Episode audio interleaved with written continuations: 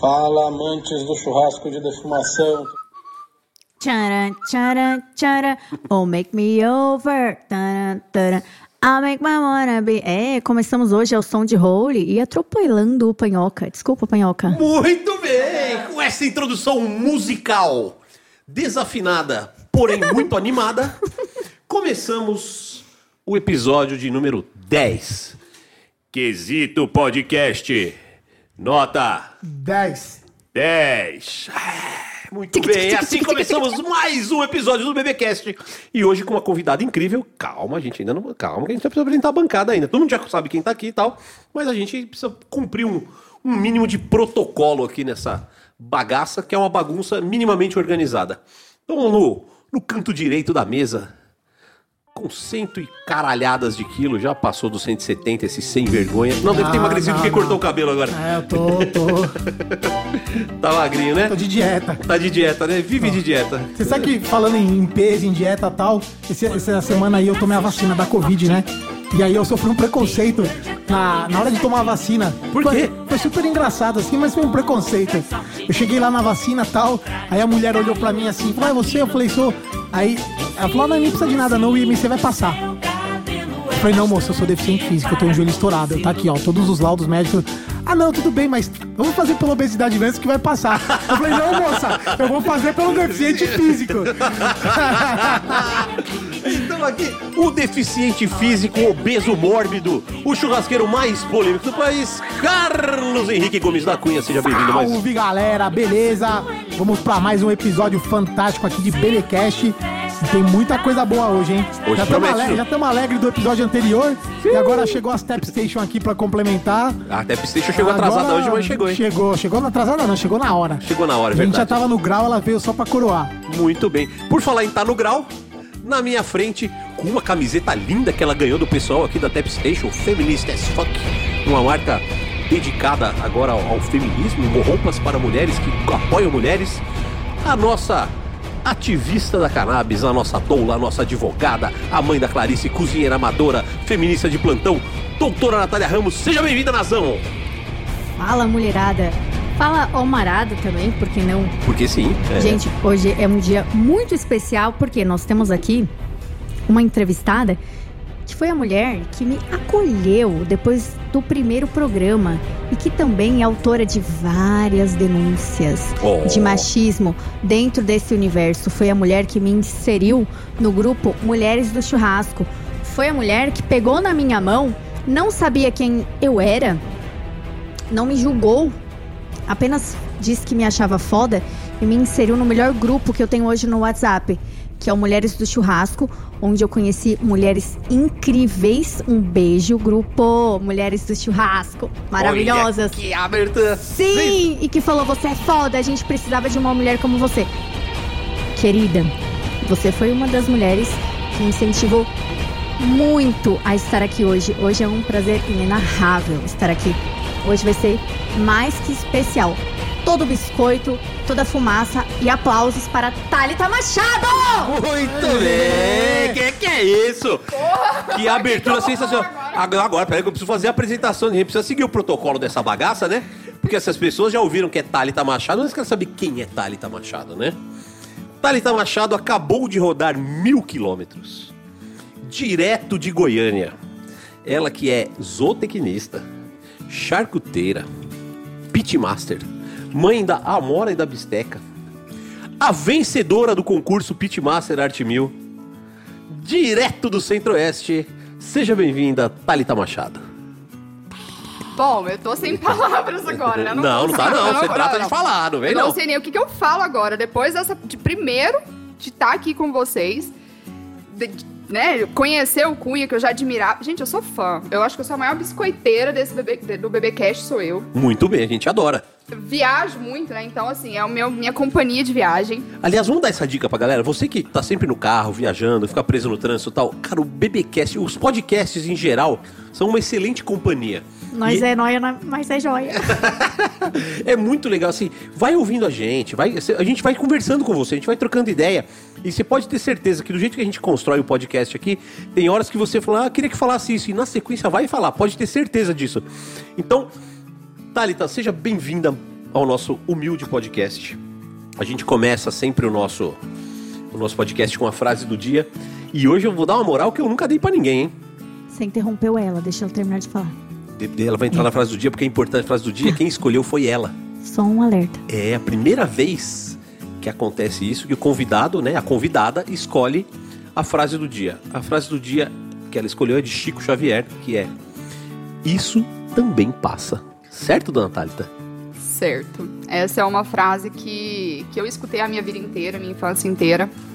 Tenho tatuado em homenagem ao meu pai, que fala assim, isso também passa. Então, quando você tiver um momento de alegria, euforia, que estiver tudo bem, você tem que lembrar que esse momento vai passar. E quando você tiver nos seus piores momentos, você tem que lembrar que isso também vai passar. Então, é algo que, que eu levo pra minha vida, que tudo é uma fase, que tudo passa. Ó! Eu ouvia isso. Até uma eu, música, mas tudo passa. É, tudo eu ouvia passa. Agora eu vou te fazer uma pergunta de, de quem é essa música? Nelson Ned, né? Nelson Ned. Ah, É, moleque, tá eu, eu ouvia Aqui é isso de uma, 1983, caralho. eu ouvia isso de uma professora. Isso é muito real, é uma lição que eu levei pra vida. Meu, meu pai dizia algo passa. parecido Vida. que é numa, numa dor que nunca cabe. É um negócio assim. Ei, Chaves, ó. Toda tristeza, não tem tristeza que nunca cabe, dor que dura pra Mal sempre. que sempre dure. E nem- bora tomar uma tap station. Bora tomar uma tap station que a gente vai começar. Bom, seguindo o nosso o nosso compromisso de dar voz e espaço às mulheres, né? Temos aqui recebendo mais uma mulher hoje. Eu, eu nem gosto muito de ficar falando isso porque assim, isso tem que ser uma coisa natural, né? Deveria, mas ainda não é, então. Ainda não, então a gente vai dar, mas assim, devia ser tão óbvio isso. Parem é de excluir as mulheres, que a gente vai parar de bater nessa tecla de incluir as mulheres. É isso aí. Ó. Quando isso for natural, a gente vai agir de modo natural. Então, assim, pra gente é tão óbvio isso, né? Que a gente, eu nem, às vezes eu nem me sinto bem falando isso, porque é, é óbvio que, que a gente tem que dividir o espaço. É óbvio, né? No planeta a gente divide o espaço, na vida a gente divide o espaço. Né? Por que, que não né, nessas coisas mais específicas a gente não vai dividir? Então, vamos dividir o espaço sim. Dona Thalita Machado, a gente vai começar logo com a primeira pergunta, que é a pergunta mais chata de todas, é a mais boba. Só que é a pergunta que a gente tem que fazer. Como o BBQ entrou na sua vida? Então, é, eu sou shorteira, já tenho cinco anos, né? Se- quase seis já. E, e o American Barbecue, ele começou, acho final de 2017 para 2018. Em Goiânia, a gente tem um grupo chamado Vaca Tonta. Então, assim, eu já Como é que quero- chama o grupo? Vaca Tonta. Vaca tonta. É o melhor. Então, assim, é, eu e mais quatro amigos, o Rodrigo Macelaio, o Felipe, do BBQ Kart, o Ariel e o Ailton. Então, assim, são pessoas que, que já trabalham no meio, dois são entusiastas. E aí, o que que acontece? A gente criou esse grupo de amigos pra estudar, pra para poder praticar, brincar. E aí teve a competição do Pitmaster Brasil em Sorocaba, 2018. 2000 e... 2018, 19? Não, 18. Acho que foi 19, não foi não? Foi tão inesquecível que ninguém lembra. Ninguém lembra. É, bem, bem isso, bem isso. Então, assim, até então, quando a gente criou o grupo, pra mim, o American Barbecue ele era uma, um hobby, né? Então, aí veio essa competição, nós criamos esse grupo pra essa competição e virou grandes amigos. Hoje eu falo que, assim, é, é uma família esse grupo. E foi onde eu comecei no América. Aí eu comecei a estudar, comecei a praticar, comecei a ir mais, mais a fundo. Mas até então, até 2018, vamos colocar 2018, hobby, total. Então, assim, agora que eu comecei mais ainda a, a estudar sobre o assunto. Muito bem, muito bem. É, tem uma coisa que eu falo muito. Eu brinco aqui. Nazão tá mexendo no celular aqui, inclusive vazando áudio. Ó que. Vamos, vamos, vamos. Ó, o gemidão do WhatsApp.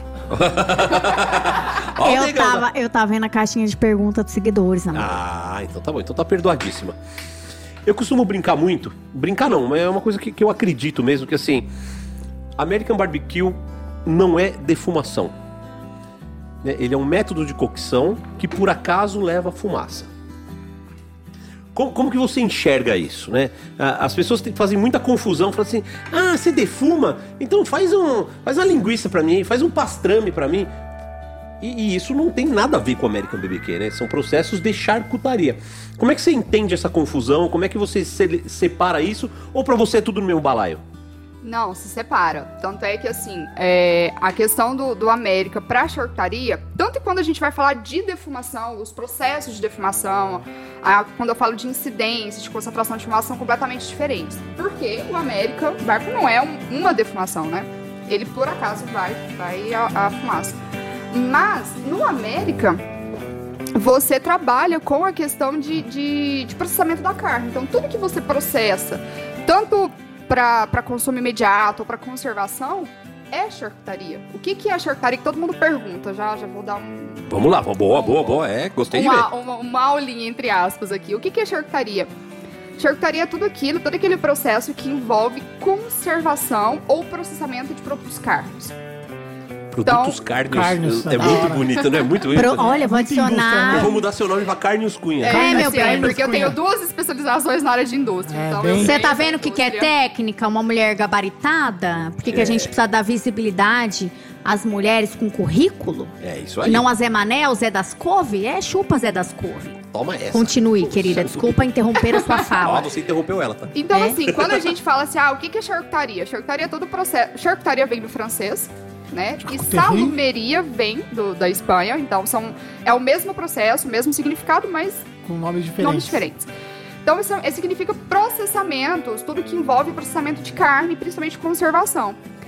Então, querendo ou não, quando você faz o América, você está processando uma carne. Então, você, ou você está prolongando a vida útil daquela carne. Então, você está fazendo uma charcutaria. Então, ela está dentro do processo de charcutaria, mas são processos diferentes. Tanto é que dentro da charcutaria a gente tem milhares de processos. Aí, Se for falar aqui, eu vou ficar falando. Até não, sensacional. Não, pode porque- continuar com a aula, Não, porque querida. pra mim, pra mim eu, eu tenho uma visão um pouco diferente, né? E, e isso é que é legal. É a gente poder discutir isso, comentar isso e deixar os nossos ouvintes formarem a opinião deles. Né? Eu não entendo o American BBQ como processo de charcutaria porque ele não entra como processo de conservação. As Ah, carnes que a não. gente faz dentro do American BBQ, elas têm uma, uma durabilidade muito pequena, não na questão sanitária, mas na questão é, palata- de palatabilidade, né? Você não consegue... Ah, tá. Então, Então você tira um um brisket, é, você tira um brisket de dentro do pit, se você deixar ele esfriar, ele vai ficar duro, vai ficar seco, porque ele passou por um processo tão agressivo de temperatura que ele perdeu muita água e ele vai ficar ressecado. Se você come ele quente, a água ainda tá lá. Depois que secou, foi embora. Então, assim, é, é, eu entendo de uma forma diferente. E tudo bem, né? Nem eu tô certo, nem você tá certo, nenhum dos dois tá errado. Não, Mas eu, eu eu concordo falar que os dois estão. Eu concordo com os dois. Porque eu concordo muito com o que você pensa, mas eu concordo com quando ela fala que assim, é um pedacinho dentro do mundo charcutaria, né? Então, dentro do mundão Não charcutaria. é uma charcutaria, mas é, mas é um dentro. pedacinho que tá ali, tem muitas familiaridades, né? É muito fácil de confundir, já que temperatura, carne e, Tá. e fumaça, né? Tem todo. Deixa, deixa eu só falar assim, por exemplo. Bom, quando a gente pensa em, em gordura, o que que oxida gosto. primeiro? A gordura. O que que dá o gosto de ranço em um alimento, em uma carne? Gordura. A gordura rancifica que dá esse gosto de ranço. Rancifica. Você toma essa. Então, a fumaça é um antioxidante natural. Então, ela vai ajudar nessa parte palatável, quando a gente fala de, de características organolépticas, na, na questão da gordura. Pô, Eu adoro essa característica palavra. organolépticas. Eu é adoro difícil essa pra palavra. Ó, alguém colocou a Thali, tá no modo novo do WhatsApp de falar em 1,52, né? Gente. Fala mais devagar, caralho. Sabe qual a última vez? Eu falo, eu falo Ó, rápido. Você então já às falou rápido, você meteu uma palavra aí que ninguém entendeu. Sabe qual a última vez que eu ouvi essa palavra? Foi Organolépticas? agora. Foi num curso. Organolépticas. No na curso- Unifesp. Foi a última vez que eu ouvi essa Não, mas, palavra. ó, organolépticas. organolépticas. Lembra, Foi lembra na as pessoas Unifesp, cara. Não, não Ah, eu vou gozar. áudio acelerado em duas vezes, tá? Não, então vocês, eu, eu, eu é que- Toma aí, toma aí uma tap station que é pra dar. É, pra dar uma- uma desacelerada. pra desacelerar o carro. Seja técnica, seja didática. Por favor. Você na- tá dando uma aula maravilhosa. Não, é aulas. didática, mas é que ela fala muito rápido. É porque, assim, eu sou professora. Então, assim, nas minhas aulas eu até falo pro, pros meus alunos, gente, se eu tiver. Porque eu quero falar, eu quero dar Isso, é. informação, eu quero ensinar. Então, Perfeito. eu quero passar o máximo. Cala a boca, Cunha, que se você escutar, cala a boca, você Tô escuta. concordando Toma só. essa, Cala a gorda. Eu só tô concordando só. Só tô fazendo assim com a cabeça. Então, assim, por esse, essa, essa questão de querer falar, de, de querer mostrar, de querer ensinar, eu acabo falando um pouco mais rápido. E aí eu até falo pros meus alunos, gente, se eu estiver falando rápido demais, fala, Thalita, respira, dá uma pausa. E foi, foi o que eu fiz agora. Pronto, Foi o que eu fiz viu? agora. Já virou meu aluno, Cunha. Com Arrasta pra cima e vem ser meu aluno. Cunha. Arrasta pra cima e vem ser meu final de aluno. semana estou indo para aprender charcutaria. É, esse. Bom, aliás, você que tá ouvindo a gente, né, nesse fim de semana que passou já, né? Você tá ouvindo a gente na sexta-feira, provavelmente dia 25. Aliás, amanhã, você que tá ouvindo na sexta-feira, amanhã nós estaremos em Goiânia, gordinho. Ai, gente. Na minha Você vai com a cidade. gente nas vamos, não? Você falou que ia. Ela vai, ela vai ficar na minha casa. Já, a gente já tá organizado. Esse final de semana? Não, no outro, Ah, no lá. outro. 26. Se fosse esse, eu ia estar lá mostrando as tetas no bar com o Capitólio. Já Oh. fui Não, vai requisitada. mostrar as tetas em na Goiânia. Já ia filha. estar expondo o brisket. Olha o velho da lancha bombando. Ó, vai, ó, v- vamos anunciar. Ah, não, já, que já foi, né? A gente anunciar. Mas no outro eu vou. Não, dá pra anunciar. Quem tiver lá em Goiânia, a Nazão vai estar lá mostrando as tetas no evento. E vou mostrar e vou gritar. Ê, Goiânia! Eu vou cantar porque ninguém merece eu cantando. É, estamos entrando no modo goiano aqui. É, o negócio Então vai vamos lá, ficar recapitulando nas organolépticas. Não, então, assim, quando a gente fala de- dessa questão de característica, a fumaça é um antioxidante natural. Então, ela ajuda na questão de é, diminuir a rapidez dessa oxidação. Então, é, é nessa questão que eu falo. Não que, por exemplo, quando a gente faz um produto fermentado ou um- alguma outra coisa assim, você realmente aumenta a durabilidade. De, sei lá, de uma semana para três meses, seis meses, até um ano, dependendo do produto. Não que na América vai acontecer isso. Mas você pega uma carne, uma carne, a legislação. Gente, eu falo muito de legislação, tem que parar. Pode falar, não, Não, pode fala, falar. tá você certo, adoro. não, é. Mas assim, a legislação fala que para carnes, produtos cárneos, é de 3 a 4 dias, a 4 graus Celsius, para conservação, né? Durabilidade ali. Então, se você vai defumar um produto, acaba que você vai conseguir levar ele ali para 7 dias, 10 dias, embalado em um vácuo bonitinho. Então, não é que ele seja charcutaria, mas ele envolve algum processo de charcutaria. Charcutaria tem tudo, gente. Charcutaria é vida. É, charcutaria, na verdade, é o, é o- é o que engloba qualquer outro processo, né? Sim. Exatamente. Então é Quando você fácil usa- de enquadrar qualquer coisa dentro Quando da você usa defumação, cura, fermentação, Fermentação. todas essas coisas, você tá dentro do mundo da charcutaria, certo?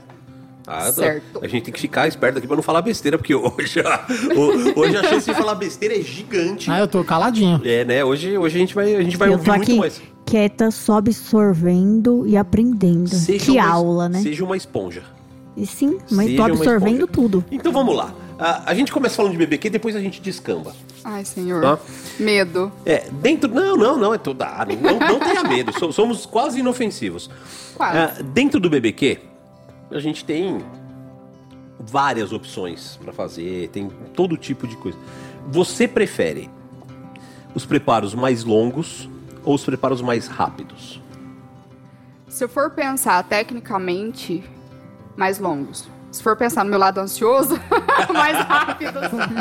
Se for pensar no lado ansioso, eu vou grelhar tudo. Não, mas é, mas- é porque é o seguinte, pra nós o, BBQ é super rápido. É, 12 horas. Porque quando máximo, fala assim, digamos. ah, vamos fazer um salame aqui, porra, vai demorar meses, ah, 60 não dá, mano. dias, 120. O, o- o nosso é depende. 12 horas, É, é, 20 horas de Pra tempo. ela é tudo rápido. Você Ininterruptos, coloca lá e né? esquece, É. né? Tipo, esquece. É, assim, o produto mais rápido da maturação que a gente fala é um salame. Dependendo do calibre, sei lá, 45 dias tá pronto. Aí.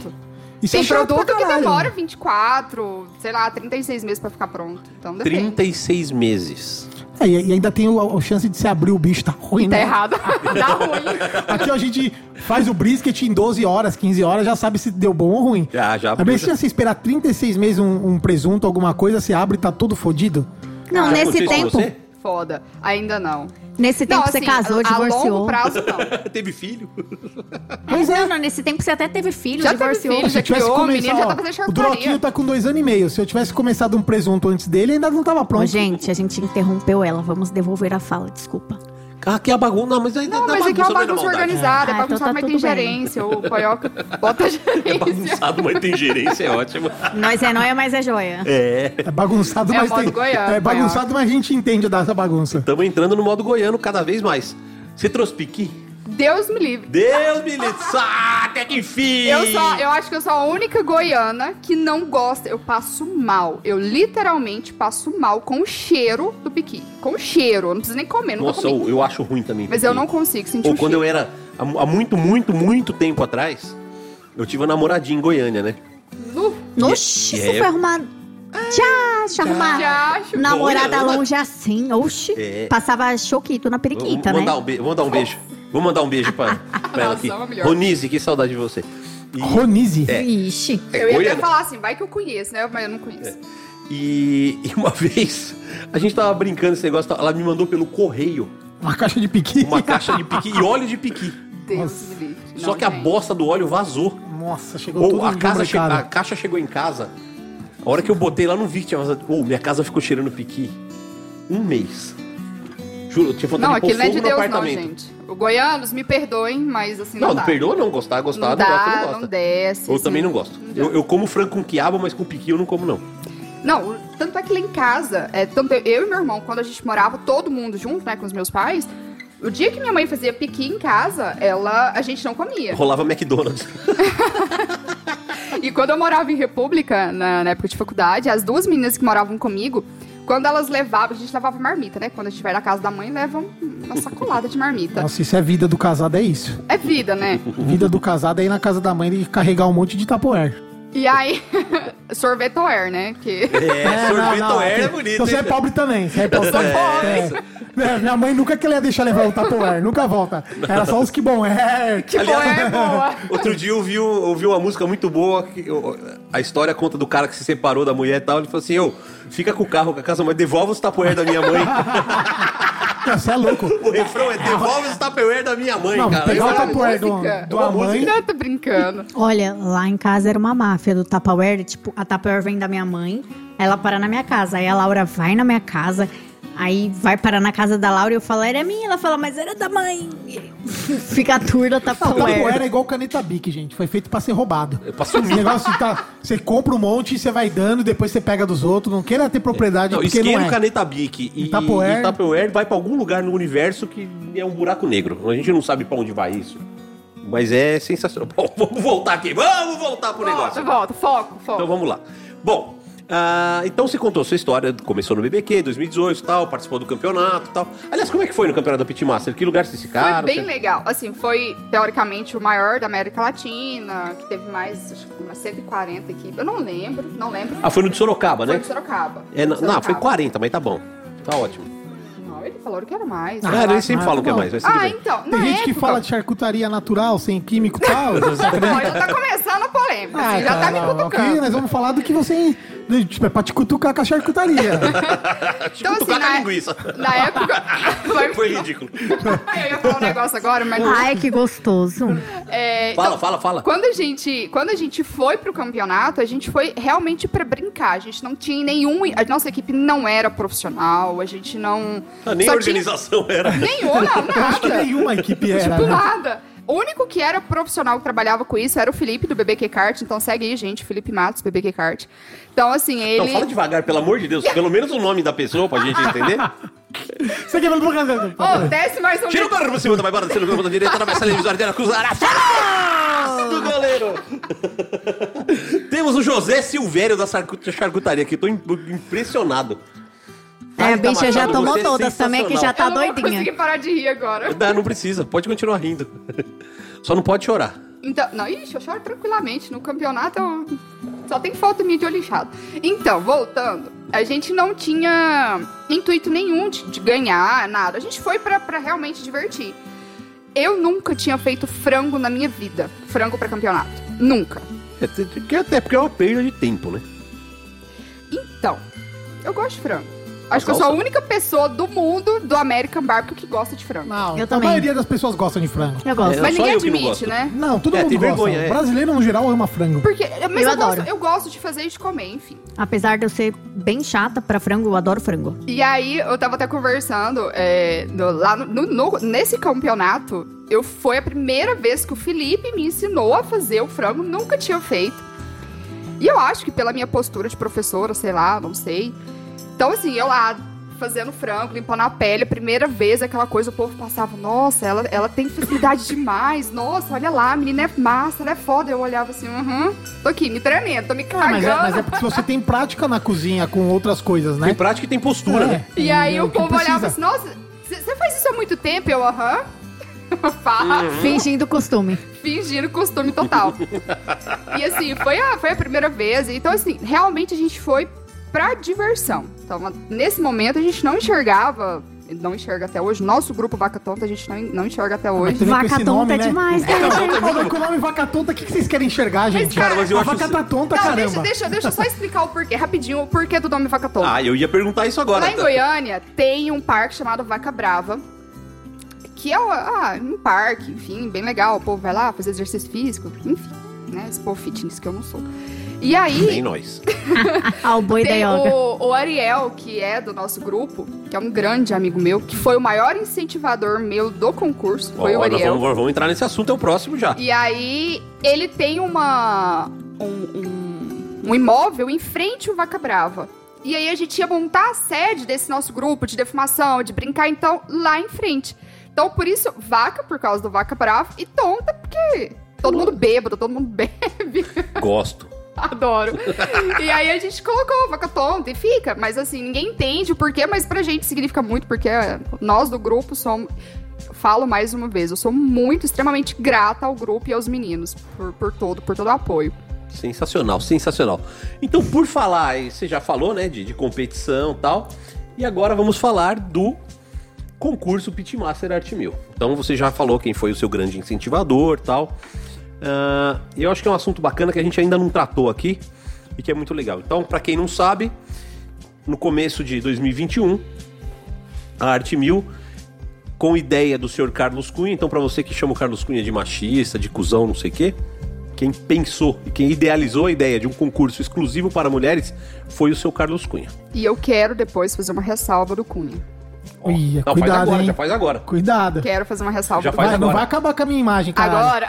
Anos, anos, anos construindo uma imagem de bad boy, aí vem alguém e estraga. É. Não faça isso. É, não, de verdade, eu quero falar isso porque, assim, é, quando, quando eu passei pra final, né, depois a gente vai voltar nisso, mas quando eu fui, fui selecionada pra final do concurso, todo mundo falava assim, nossa, mas o Cunha, você vai ver que ele é um, sei lá, um cuzão, entre aspas, não lembro agora. É, todo Mas mundo eu sou fala isso. mesmo. Mas e aí todo mundo falava, e sabe quando você vai com um receio pra pessoa? E eu não sou de julgar as pessoas, eu dou o direito delas me falar o que elas são. Que pessoa sublime você, porque eu sou de julgar mesmo, não tô Mas nem aí. aí, não, mas aí você vai com receio, você não vai. Eu sou Ah. muito aberta, mas aí a gente já vai com receio. Você Nossa, esse cara vai me ferrar, vai foder com a minha vida. E aí eu não lembro o que, que aconteceu no Instagram, alguma postagem, alguma coisa assim. Eu sei que eu- a gente comentou. Eu acho que foi até a questão do dia que você falou que ia, queria fazer um curso de charcutaria, alguma coisa assim, na minha caixinha de perguntas. E aí você falou, Cui, assim, que ah, agora você é do time, agora você é da família, alguma coisa nesse sentido, que eu também não vou lembrar, que eu sou péssima de memória. Quer me contar um segredo, você pode falar, que eu vou Que guardar. esquecer. Eu vou esquecer. Mas no sentido assim, eu me senti acolhida. Tipo assim, agora você é do time, é, é um por todos, todos por um, e, enfim. Então isso, isso eu me senti muito acolhida mesmo antes de entrar na equipe. Então nesse momento eu comecei a olhar diferente pra quem era o Cunha, não do que as pessoas falavam. Então, quem era realmente o Cunha. Então, hoje eu tenho uma outra visão. Até que me prove o contrário, que você pisa no meu carinho de estimação. Somos família, Ah, somos então time. logo acontece. logo, logo acontece. Pisa do lado direito, que do lado esquerdo tem mais ciúme. Olha, quero fazer uma. Quero tecer uma consideração aqui. Ó, Ai. Quando eu fui convidada para compor a mesa do BBcast, pelo Panhoca, Cunha e tal, e juro que eu cheguei aqui de paraquedas. Tô aqui expondo uma confissão. E eu recebi um feed muito negativo de muitas mulheres.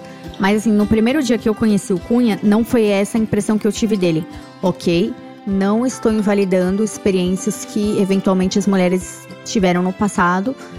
Mas hoje, a experiência que eu, Natália, sou uma feminista, bem feminista mesmo, elevada ao cubo do, do inconsciente, não chego a ser uma radifem. A, a experiência que eu, Natália, tive com ele é diferente. Talvez hoje ele esteja até mais polido por já ter, que, ter sido questionado anteriormente por outras mulheres. Algo eu posso afirmar assim com certeza. Ele está disposto a se desconstruir. Então, se algum dia ele foi escroto, zoado com algumas mulheres, é, ele ainda não se desculpou por isso.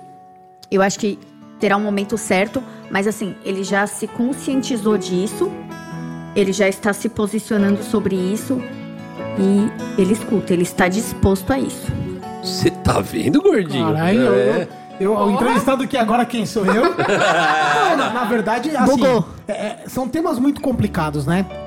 A gente vem de uma sociedade machista, eu venho de uma criação. Minha mãe é machista, a minha mulher é machista, minhas irmãs são machistas. A sociedade toda pro- não, reproduz. é, eu venho de uma criação machista. Então, é, piadinhas sempre existiram. Piadinha, pô, é mulher, mulher no volante, perigo constante. Sempre existiu. Igual sempre existiu piadinha com gay, com homossexual. Então eu venho dessa cultura, que é, infelizmente, é o normal, né? Ou era o normal até, até então. Então, com certeza, pode, po- posso ter sim, ter ofendido E alguém. ainda vai ter, porque É, a gente tá aqui pra é, errar. eu posso ter ofendido alguém proposital. é, porque normalmente quando eu ofendo é proposital. Eu não vou, eu não vou ofender alguém sem querer. Não vou falar assim, ah, falei que sem não. É, eu- quando eu ofendo é porque eu quero ofender. Eu posso ter usado é, argumentações é, piores, né? Sei lá, eu, eu tre- tre- treto contigo, Thalita. Cara, se eu tô tretando com você, eu quero saber de te esfolar. E aí pode ser que eu use, ah, tem que ser mulher mesmo, essa filha da puta não sabe fazer nada. Mas, na verdade, eu não quis inviabilizar toda uma classe. Eu quis simplesmente te ofender naquele momento porque aquela briga nossa precisava de uma ofensa. E, e isso pode ter acontecido em algum momento. Se aconteceu, foi porque deu motivo também, né? Não foi de graça, não ofendi ninguém de graça.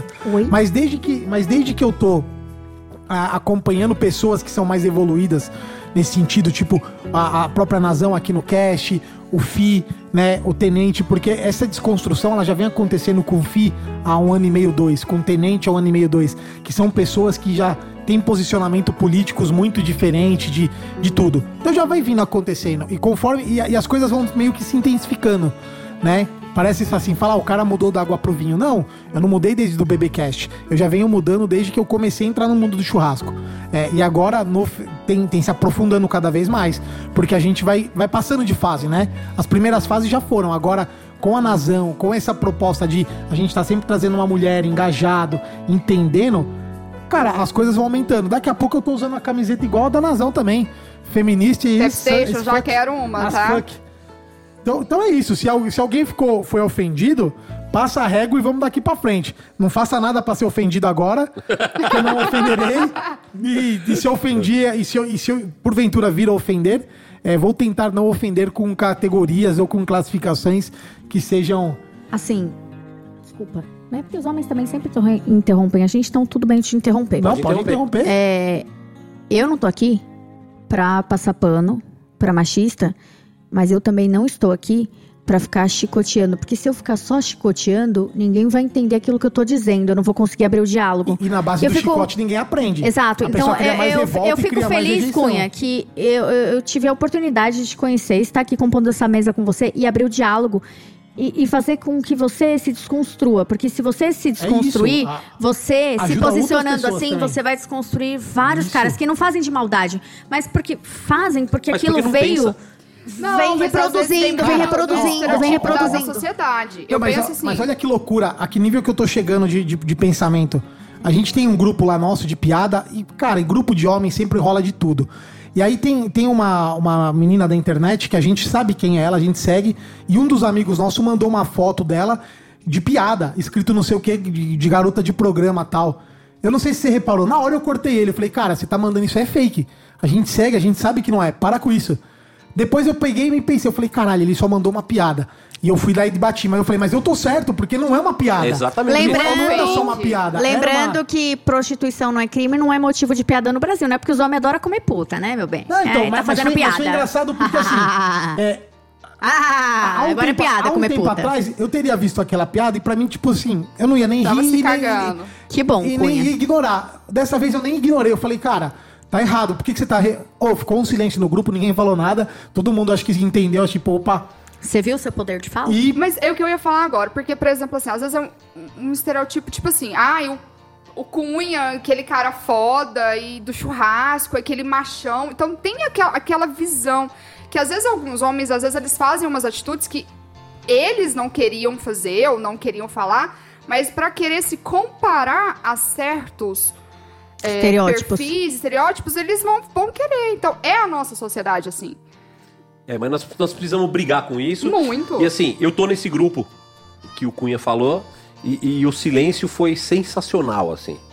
Porque Mortal. todo mundo entendeu o que ele quis dizer. É, é assim, era uma foto de uma pessoa que a gente segue na internet, que a gente sabe quem é, que a gente sabe que não é garota de programa. Ainda que fosse? Não, Não, então. Não, então. Mas, mas aí Ainda que, que, tá. fosse, mas a, mas É. a piada Ainda era que uma- fosse, porque a mas- piada é desqualificando a mulher. Então, e aí o que, que era a, brinca- a brincadeira estúpida? Era a foto da menina escrito assim, programa por tantos reais, não era isso? Isso. Era isso. Então, assim, que é uma idiotice. Eu mesmo que eu pegar uma foto sua no seu Instagram e escrever em cima, programa por 450 reais. E Ai, colocar. dois mil eu vou. Não, e a- assim, não, não, assim ó, ó, e esse caso da menina é pior ainda porque é o seguinte, porque tocava um outro assunto, ela, ela é anã, ela tem nanismo. Então a piada era um pouco mais grave. Porque ah, a ainda piada, era capacitista, Então, né? porque a piada era assim, ó, é, programa 300 reais. Aí era uma foto dela só de que não dava pra ver que ela era anã. Aí depois tinha uma, opa, chama o VAR, tinha uma outra foto, ah, o programa é 150, porque ela é, é metade de um tamanho de uma pessoa. Aí Então eu- era uma Então, piada capacitista. era uma ainda. piada ridícula. Era assim, eu fiquei incomodado com a piada. E na hora eu já respondi assim, eu falei, cara, para de mandar essa merda que. é, é- no primeiro momento eu achei que era fake news. Depois que eu entendi que a piada era. Ah, 300 reais era, era um programa. Ah, não, mas como ela é anã é só 150. Então é metade do preço. Eram duas idiotices. Era duas na- idiotices. E de um amigo meu. E, e na hora eu respondi, ele entendeu, todo mundo ficou quieto. Eu espero que. Não precisa a gente ficar chicoteando ele. Ah, ele já entendeu. É. Se aconteceu uma outra vez, aí eu já vou mandar uma mensagem um pouco mais incisiva. E, e na terceira, aí já começo a rever os amigos. Mas as coisas vão. Assim, eu não posso já chegar e esfolar ele de cara, porque pra ele ainda Você é fecha o natural. diálogo. Você fecha o diálogo. Você aí fecha ele o vai falar, o Cunha tá mal cuzão agora, tá andando canazão, só quer saber de militar. Eu tô, tô chegando, mano. É, o mundo tá, tá ficando um lugar chato, né? Pra racista, pra homofóbico. Que bom, né? Pra xenofóbico, que bom, né? que seja um lugar insuportável para essas pessoas. Bom, vamos voltar. Então a gente começou isso só porque Carlos Cunha teve a ideia do do concurso para escolher uma integrante feminina para o time da Arte Mil. A gente teve 25 vídeos enviados, 25 inscrições, que pra gente foi bastante, a gente esperava bem menos até, né? Apesar de ter tido campanha contra, nós vamos falar sobre isso ainda, tal. Você mandou o seu vídeo bem no finalzinho da história, né? 45 segundos tempo. bem no finalzinho da história. E você foi a pessoa que entrou no concurso pela escolha da Arte Mil, né? Então as duas mais votadas foram a Natália Vanderlei, de Recife. Beijo, Foda. Natália. Ai, gente, eu fico vibrando. Porque eu, eu tava torcendo muito depois da minha irmã, né? Óbvio que a minha irmã também, a Laurinha, foi, A foi Laura, que tá participante. aqui hoje fazendo rango pra gente. Que a gente teve que, Laura. teve que amarrar o burrinho e falar: vem, burrinho, vem participar. Não, não, eu não tenho capacidade, porque tamanho é o medo das mulheres, né? De se expor. Uhum. E, e a, a minha segunda favorita, de- depois da minha irmã, era, era a Nath. Tenho que ser muito sincero. Eu, eu tava torcendo muito pra Eu aquela acabei- sapatão, caminhão gostosa, Eu maravilhosa. acabei de responder. Fanchona! Eu vi uma. Eu, eu vivi pra ver uma fanchona nesse rolê. Nath, o quê? Cara, O fanchona. que, que é fanchona? Fanchona, sapatão, lésbica, convicta, sapatona Ah, futurista. fanchona. Fanchona? Nunca, nunca tinha Fanchona escutado. veio de uma expressão de uma novela, foi interpretada, não lembro o nome da atriz. Depois a gente pode até criar esse meme lá e jogar na página. Sou fanchona mesmo. Ó, Posso soltar uma musiquinha do. Solta a musiquinha. do Só não pode soltar do um bloquinho. aqui do meu lado. De resto, você solta o que você quiser. Não, a, a gente tá a música do. Do bloquinho. Ê, sapatão. Fancha, fanchinha, fanchona. Fanchona é sapatão. Tá bom, tá E aí, ó, vamos falar, ó, a gente descobriu que tem sapatão que defuma. Meu Deus, os sapatões e muito bem. fazem sinal. American Barbecue. Ó. É, tem, tem de tudo que faz American Barbie. tem- Ai, Nath, um beijo Não, acabei de na sua priquita, Ó, com é- respeito à sua esposa, ela claro. acabou de comentar aqui que ela viu, ela viu postando aqui as fotos do- das comidinhas. Ela acabou de comentar, vocês estão passando bem, hein? Acabei de responder pra ela aqui. Natália então, um beijo aí, Vanderlei, te amamos. E quando você estiver em por aqui, vamos em breve, em breve teremos um episódio com você, hein? Eu confesso que a minha primeira impressão da Natália não foi boa.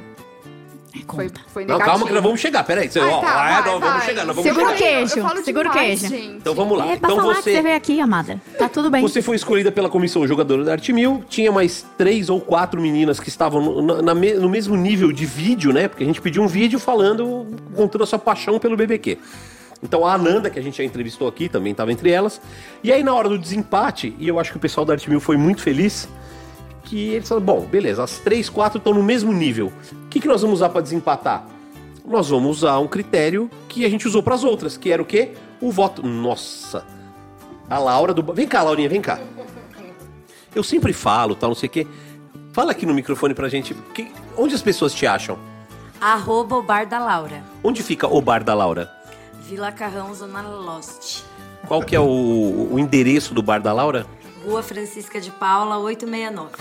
Bom, então vocês já entenderam, né? O bar da Laura, na Vila Carrão, na Big Car Village. Muito bem, o que, que você trouxe aí pra gente? Eu trouxe a Copa Lombo e o lombinho da nossa queridíssima Thail- Thalita Machado. Thalita, Thalita.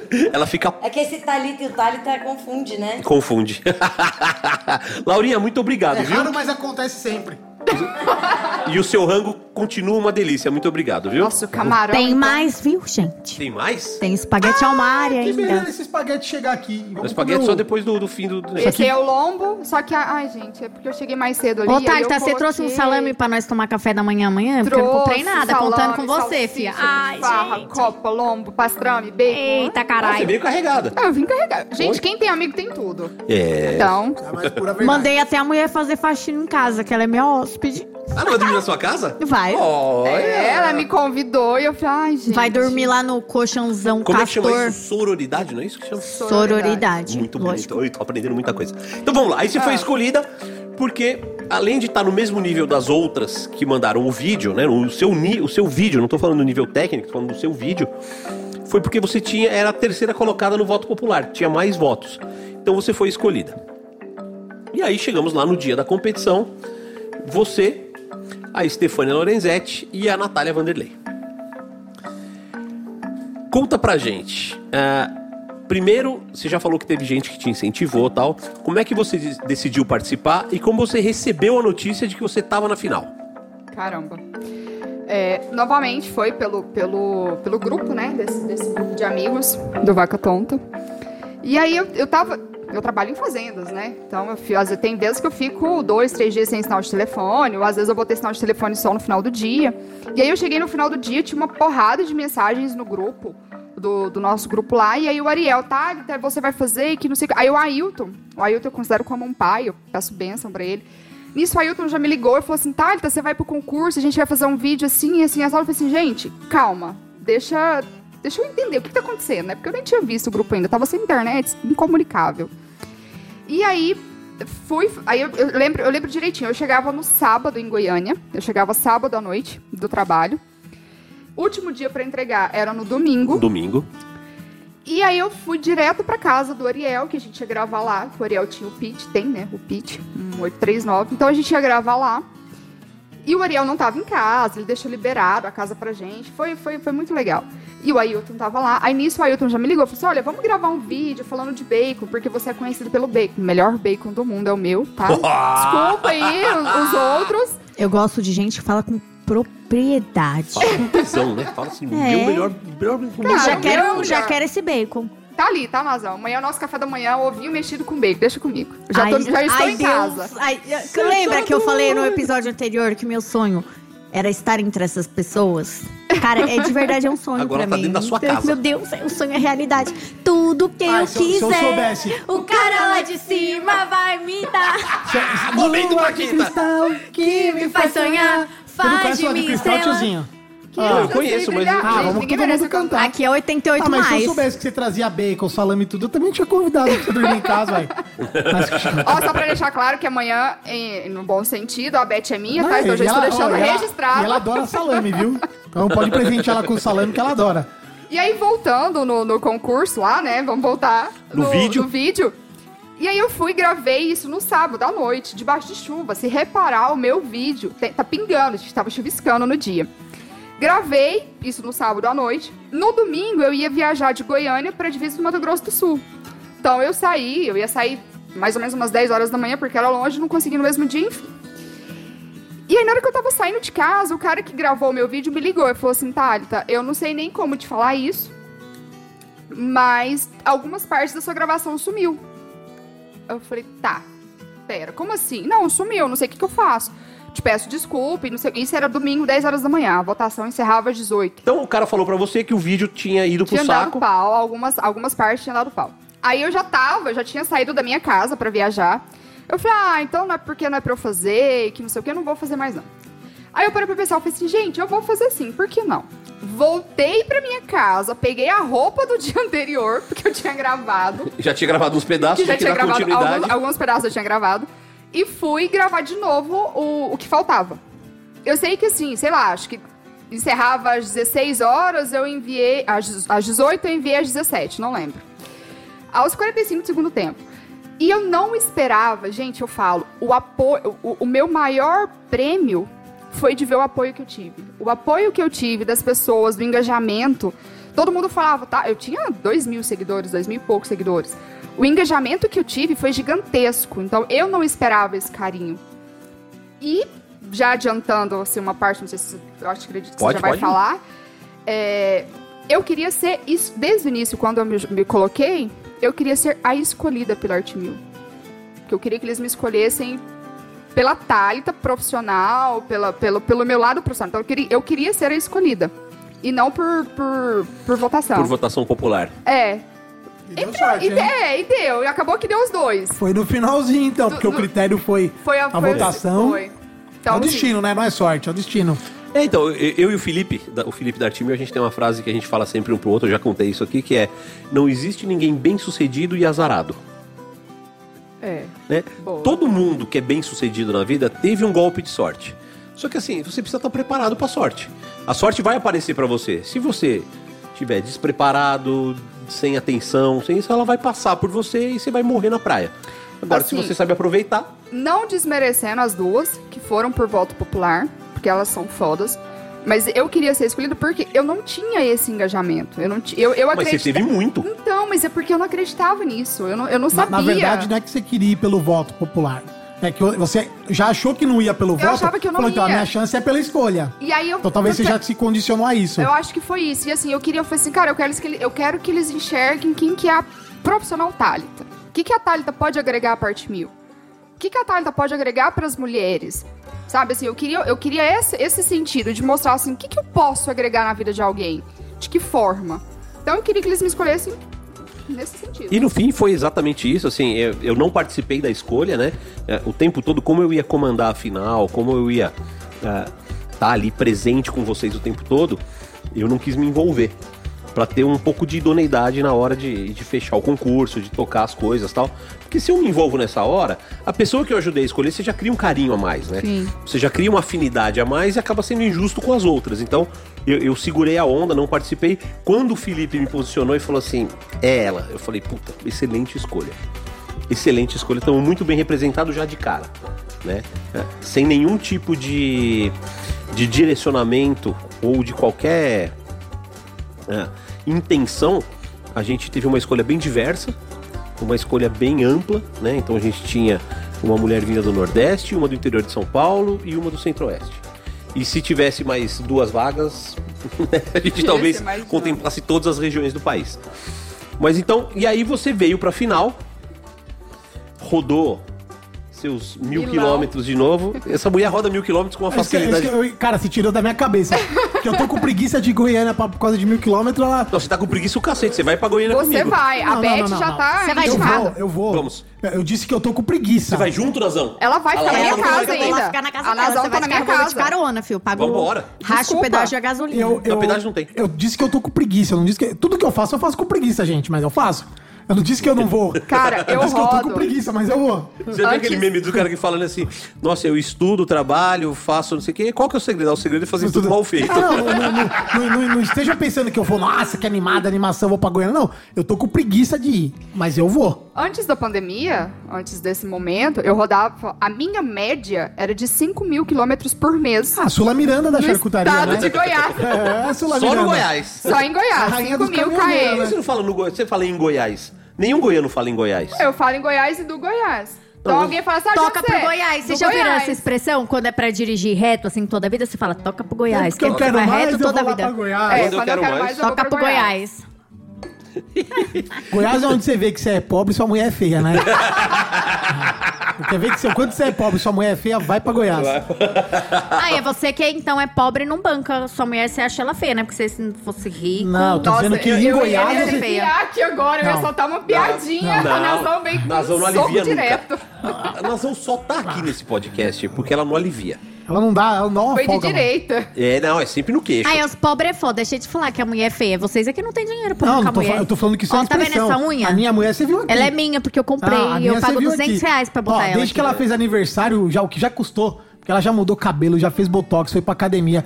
Agora já comprou não sei quanto de açaí, batata doce. Já tá, tá, tá, É tá, tá voando. Enquanto você tá se matando, ela tá Aham. se cuidando. É, é a O diferença. importante é isso. Todo, todo mundo feliz. Ainda bem que as crianças não Eu vão ia ficar órfãs. militar, mas eu tô aqui comendo um, Uma copa longa. uma Lombo copa lombo maravilhosa. Eu deixo pra vocês o Então tá bom. Então vamos lá. No dia do concurso, você chegou lá em Cerquilho. E aí você não sabia, né, o que ia acontecer. Não. Você não tinha ah, noção do que ia acontecer lá. Sabia que tinha uma prova com carne bovina, carne suína, com frango e uma proteína surpresa. Mas a gente não sabia da proteína surpresa. Não, não sabia. A gente só sabia das três. É. Maldita- Eu sabia, fui muito Maldita privilegiada. proteína surpresa. Maldita proteína. Quase que te ferrou, né? quase, quase. Puta que pariu. E aí, no fim, por apenas palavrão. 12... po- Pode falar, pode aqui, aqui é liberado. Por apenas 12 pontos de diferença em relação a Estefânia, que foi a segunda, você levou o concurso. E depois eu vou falar, falar inclusive linha direta, hoje nós vamos ligar pra Estefânia. Nós vamos ligar pra ela pra, Adoro. pra ela falar. E ela já vai dar gafe de cara a hora que ela atender, você vai ver. ela vai dar gafe de cara. Love is in the air. Ela vai dar Tcharananana. Da hora. Esperamos por essa gafa. Esperamos É agora? nessa- É, já, já. Então, e aí você foi lá, participou tal, né? Foi uma prova extenuante, eu sei, porque fui eu que organizei, foram quase sete horas de prova. O que que te deixou mais feliz e o que que te deixou mais preocupada na prova?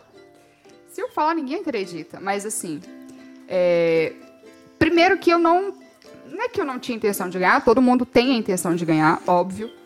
Mas pra mim o prêmio maior era estar ali.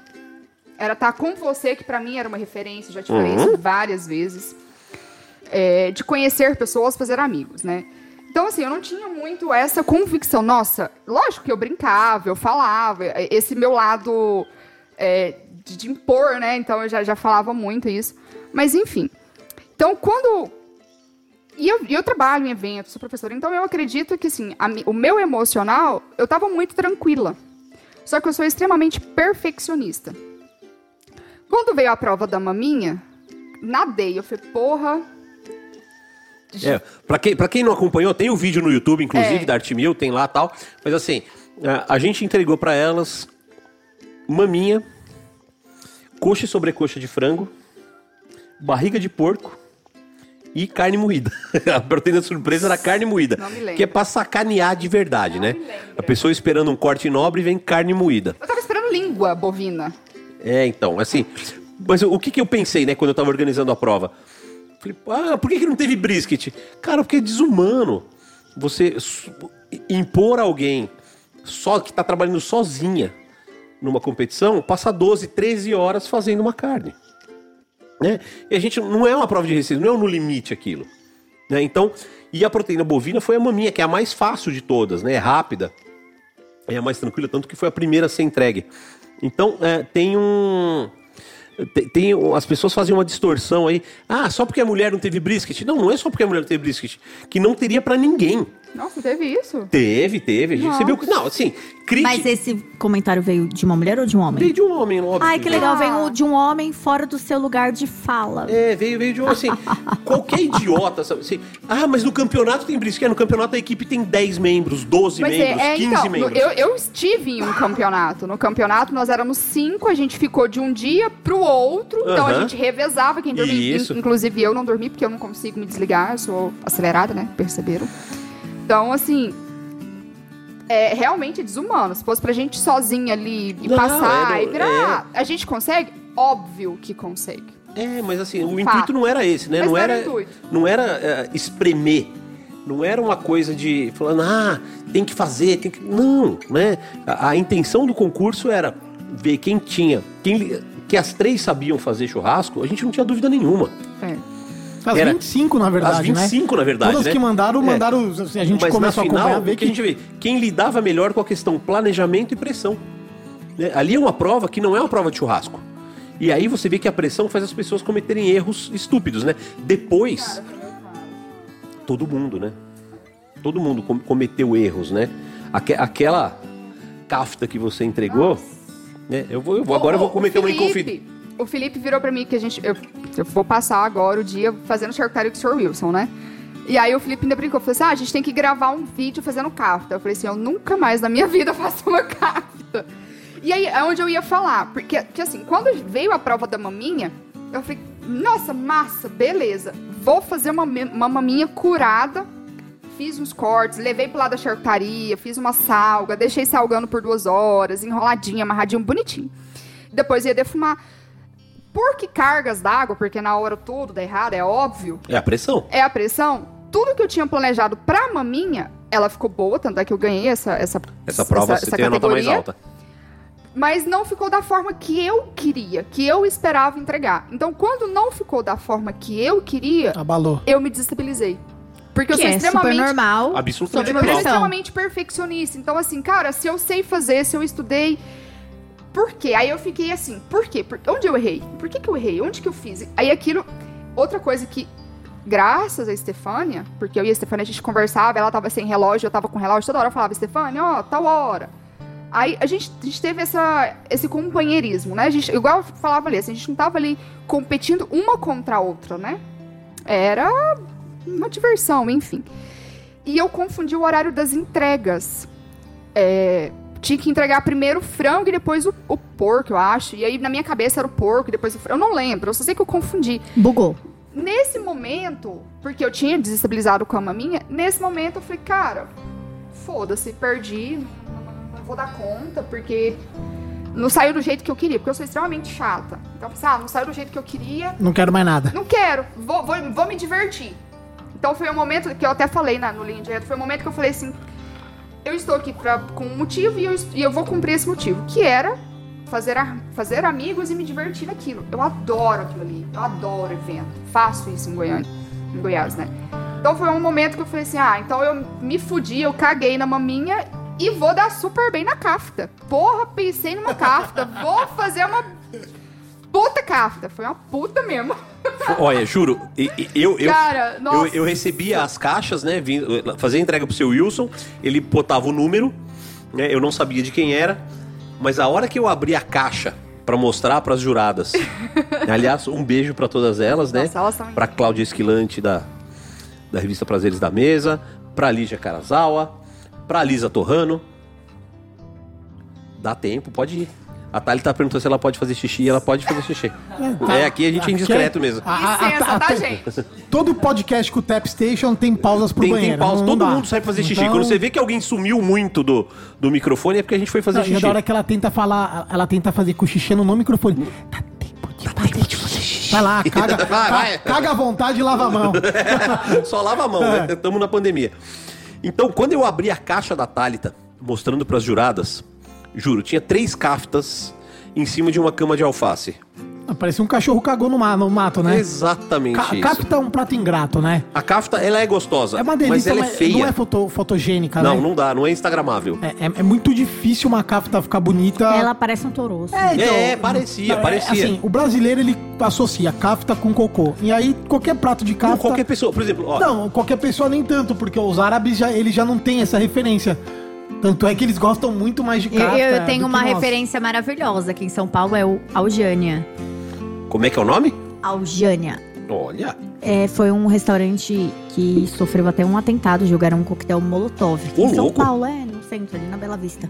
caramba. É, Aljânia. Gente, e é vamos- a melhor cafta do universo. Então, a, a kafta, ela tem, ela é ingrata nesse sentido. E tem algumas coisas, por exemplo, esse fim de semana, Lá você vai Mas comer uma tenho a kafta minha bonita. defesa. Não, fim de semana passado eu fiz no, lá no forno. A gente fez no forno, no Holy Burger, os 8 anos do Holy Burger. E aí eu fiz hambúrguer, fiz um monte de coisa. E a, e a sobremesa era uma mousse de chocolate defumada. Também não fica bonito, né? Tira foto de mousse. Parece um. Parece um pedaço, de bo- um pedaço de bosta no prato. Não, e pior que depois do BBQ Depressão, defender? tudo que eu vejo dessas coisas assim, eu já vejo merda. É, então. Você viu a foto? Não, não vi, não vi. graças Não veja. Não vi. Não, eu no não dia a publiquei. gente ainda brincou, no dia a gente brincou. Falei, vamos mandar pro Cunha, não manda. Mas não posso vi. me defender? Mas poderia mandar e eu ainda postar e te marcar. Eu tenho Olha, certeza. Hoje- olha, hoje A pode. campanha do concurso Hoje ela pode. fez Olha. cagada no concurso. Fez merda. Ganhou, mas se cagou toda. Tipo, Literalmente. Ganhou, mas fez merda. Mas assim, eu sou uma pessoa, olha o meu tamanho. Se tem uma coisa que eu não tenho delicadeza na vida, esse, isso é um defeito muito grande nas minhas coisas. Eu não sei Eu não sei empratar, eu não sei, sabe, finalizar. Sabe, mas é que você tem um estilo mais é, ogro, né? Mais rústico. Mais Bem, rústico. ogro. Você sabe, você sabe. Aqui é outra coisa. É, não falta, falta tato, né? Mas sabe. Então, assim, da- das quatro categorias que a gente tinha, você ganhou duas. Goiaba e coco agora, hein? É, agora-. Eu peguei essa aqui Goiaba porque eu, eu- no último, ana- não sei se foi no último, Foi a no Nazão. penúltimo, a Nazão falou. Foi, Nazão falou que muito era o dessa melhor. cerveja. É, a Tap então já fica a dica. Tap Station dá pra mandar pra Goiânia, por favor? Dá, lógico que dá. Olha só. É, Gostosinho o coco. não é? Eu odeio coco, então não tomo. Eu tomo a sua parte, obrigada. Pode, pode tomar, fica à vontade. então aí, dentro desse contexto todo, né, vocês fizeram as entregas, tá? Você ganhou duas categorias. Na categoria carne moída foi a sua pior performance, né? Eu Eu sempre... achava que eu ia ganhar na categoria É, carnida. Olha que é, porque eu assim, acho que eu ia perder na Uma das notas do concurso era de aparência. Aí você abre uma caixa, tem três cocôzinhos cocô. em cima do alface, né? Porra, Thalita Machado, né? Assim não dá. É, não dá. É, foi, um, foi um erro que é imperdoável. Tem, tem que mostrar mesmo o bebê que é depressão, porque, é, gente, é imperdoável. Pô, quando a pessoa assume, é, é- é fantástico, né? Se fosse, se fosse um macho escroto aqui, ia falar assim: Não, não foi isso. Olha, Ah. eu espeto muito o Cunha aqui, mas eu também sou justa e tenho que sair em sua defesa. Uhum. No episódio anterior, nós ouvimos do, do Fi Fernandes que alimentação também é política. E o, o Cunha até. Dá a mãozinha aqui, meu amor. O Cunha, ele sempre fixa os, os meus comentários lá, e um comentário que eu sempre faço é que assim, ah, tal fulano, tal fulano limpa o cu com nota de 200 pra fazer isso, isso com a carne. Sim, sabe por quê? Porque eu tô falando do meu lugar de, de fala, porque eu sou pobre, eu não sou rica, não. Vocês olham lá no Amor com Sal, você vê um monte de comida bonita. Eu, eu não sou rica, não. Vocês não vêem um Tibone lá no meu perfil. Então eu tô falando do lugar de uma pessoa pobre, que quando compra uma carne muito boa, não faz des- desperdício. Quando o Cunha expõe aquela pessoa que ela pega aquela picanha do caralho e ela faz aquela picanha invertida, aquela coisa que, o cau- rolê. que causa ojeriza. Ojeriza. É, é tá louco. Traduz, traduz. Você escolhe os termos que você vai usar aqui no podcast. Advogado, advogado Pra é com a assim. gente, né? Nós é noia, mas é joia. Ojeriza. Então, assim, eu, eu esculhambo Ah, mas mesmo. é Você nojo. sabe por quê? Porque eu venho de uma família, de uma não de duas, que, que na minha família, quando a minha mãe comprava um abadejo, uma picanha, uma carne, um peixe especial, a gente tratava aquilo com respeito muito grande. Eu tô falando de não só de respeito ao animal, mas de respeito ao alimento que o seu pai e a sua mãe comprou. Segura o queijo aí, Thalita. Tá, Thalita tá pulando. Então, quando eu vejo alguém pegar a picanha e dar aquela invertida e fazer aquela palhaçada, eu esculhambo mesmo, porque sim, o cara ele deve limpar o cu com nota de 200 pra fazer aquilo. Então aí você fica putinho aí com cunha. Cara, o que você faz é, é um desrespeito, é, é uma ofensa à morte do animal, fazer a, a picanha invertida. Aí você acha que que você tá abafando, mulher, aí você gente. fala, ai, expõe as pessoas, expõe o trabalho da pessoa. Não, ele não expõe o trabalho de ninguém, ele expõe o trabalho de você, playboy, que pega lá a carne pra, pra E fazer destrói. escárnio, pra fazer escárnio com o alimento. Então você merece sim ser esculhambado, Cunha. Eu tenho que sair em sua defesa. Eu até perdi o que eu ia falar aqui vamos agora. esculhambar o mundo, viu? Vamos fazer o seguinte, então. Vamos, vamos para um Vamos antecipar um quadro aqui, já que a gente falou na história do concurso. Vamos para o linha direta? Vamos para a linha direta. Vamos, vamos ligar. para- A gente já Ela queria entregou aqui. falar. Peraí, ela queria falar. Ah, ela ia falar alguma Fala, coisa. ela queria ter Ah, uma então consideração. Uma aula meio grande. Mas não, eu vou resumir. Quando você fala, eu tento mostrar muito pros meus alunos, pra quem acompanha, pra quem tá perto de mim, o respeito pelo animal, por aquela vida, por aquilo. Então, quando você come, eu, eu, eu cito exatamente esse exemplo. Quando você come um bacon, você não tá comendo um simples pedaço de bacon. Você tá comendo ali um trabalho que veio desde a produção, desde lá do manejo, da produção, do abate, do processamento. Então ali tem uma história, tem um respeito que você tem que ter por aquele animal, por aquela vida, pelo processo que aquela carne passou, né, pelas pessoas que trabalharam nela. Então, assim, é respeitar o alimento, é respeitar um, um trabalho, né? Uma, a história, contar uma história. Então, quando você comer um pedaço de bacon, eu vou puxar a sardinha para o zootecnista, mas zootecnista, veterinário, agrono- agronomia, enfim. Tem um trabalho de, ó, de, uma- de um técnico ali por trás. Um técnico não, vários. Então, quando você estiver comendo uma carne, quando você estiver comendo a sua picanha, o seu bife, seu frango, respeita. Respeite a vida. Porque não tem ofenda. muito Respeita o trabalho. churrasco, porra. Tem É muita técnica ali por trás. Então, assim, não é um simples pedaço de carne. Tem Ali muitos profissionais muito, envolvidos, Muito, muito. muita técnica envolvida, tem muita coisa. Bom, então vamos lá, vamos para o nosso quadro Linha Direta. Solta a vinheta aí, produção. Em linha direta. Tá rolando um momento abraço aqui, tá sensacional.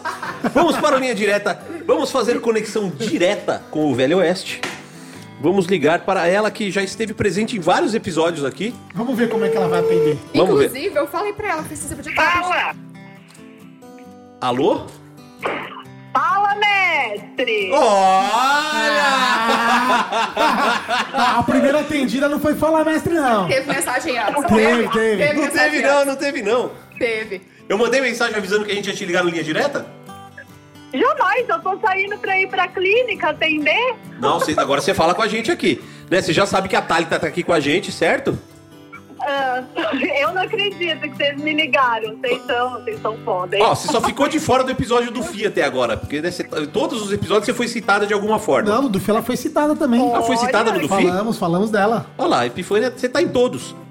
Você, Olha!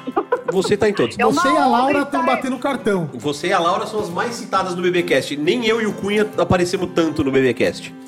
É uma honra ser citada neste podcast, o melhor podcast de American Barbie. Você acredita que É eu o vim único. na estrada hoje escutando vocês, né? E agora eu caí nesse golpe. Ah, o golpe. E foi atender a sua ligação. Ah, o golpe O tá golpe aí, cai- cai quem quer. Cai quem quer. É, isso aí. Ei, Stefânia, pulou. Pulou de paraquedas no golpe, né, minha filha? É, pulei, pulei.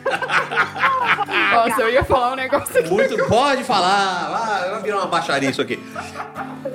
Ô, dona Epifânia, é o seguinte. Dentro do. A gente tá falando aqui do concurso lá da Arte Mil e tal. Ah, você ficou em segundo lugar, né? Quem, quem não assistiu ainda já assiste lá no YouTube e tal. Conta pra gente. A Thalita já confessou aqui o erro dela, que foi fazer a cafta em formato de cocô. Gente do céu. Ah, Qual foi o seu grande erro que te tirou o primeiro lugar do concurso? cara, olha, chega a doer meu coração, sabia? chega a doer.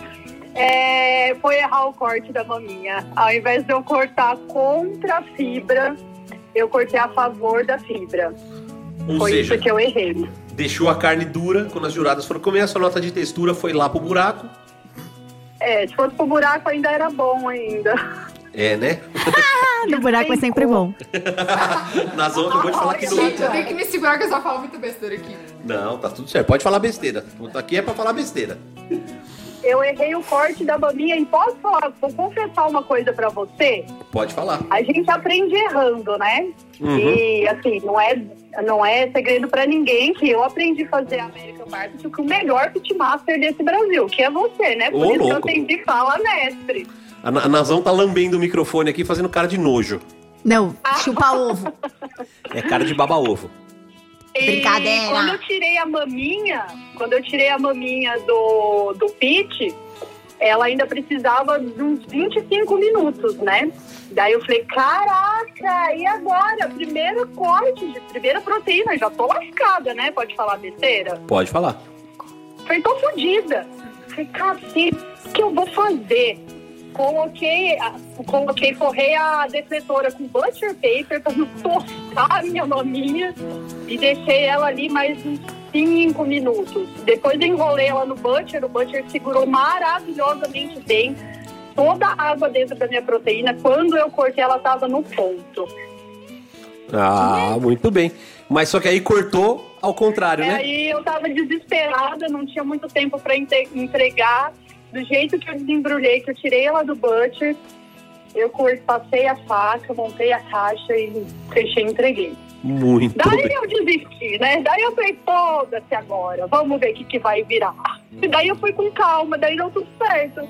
E deu, né? Muito bem, muito bem. Daí deu tudo certo. Ô, dona Epifânia, como a gente chama você carinhosamente, Não é espontânea? é espontânea, instantânea.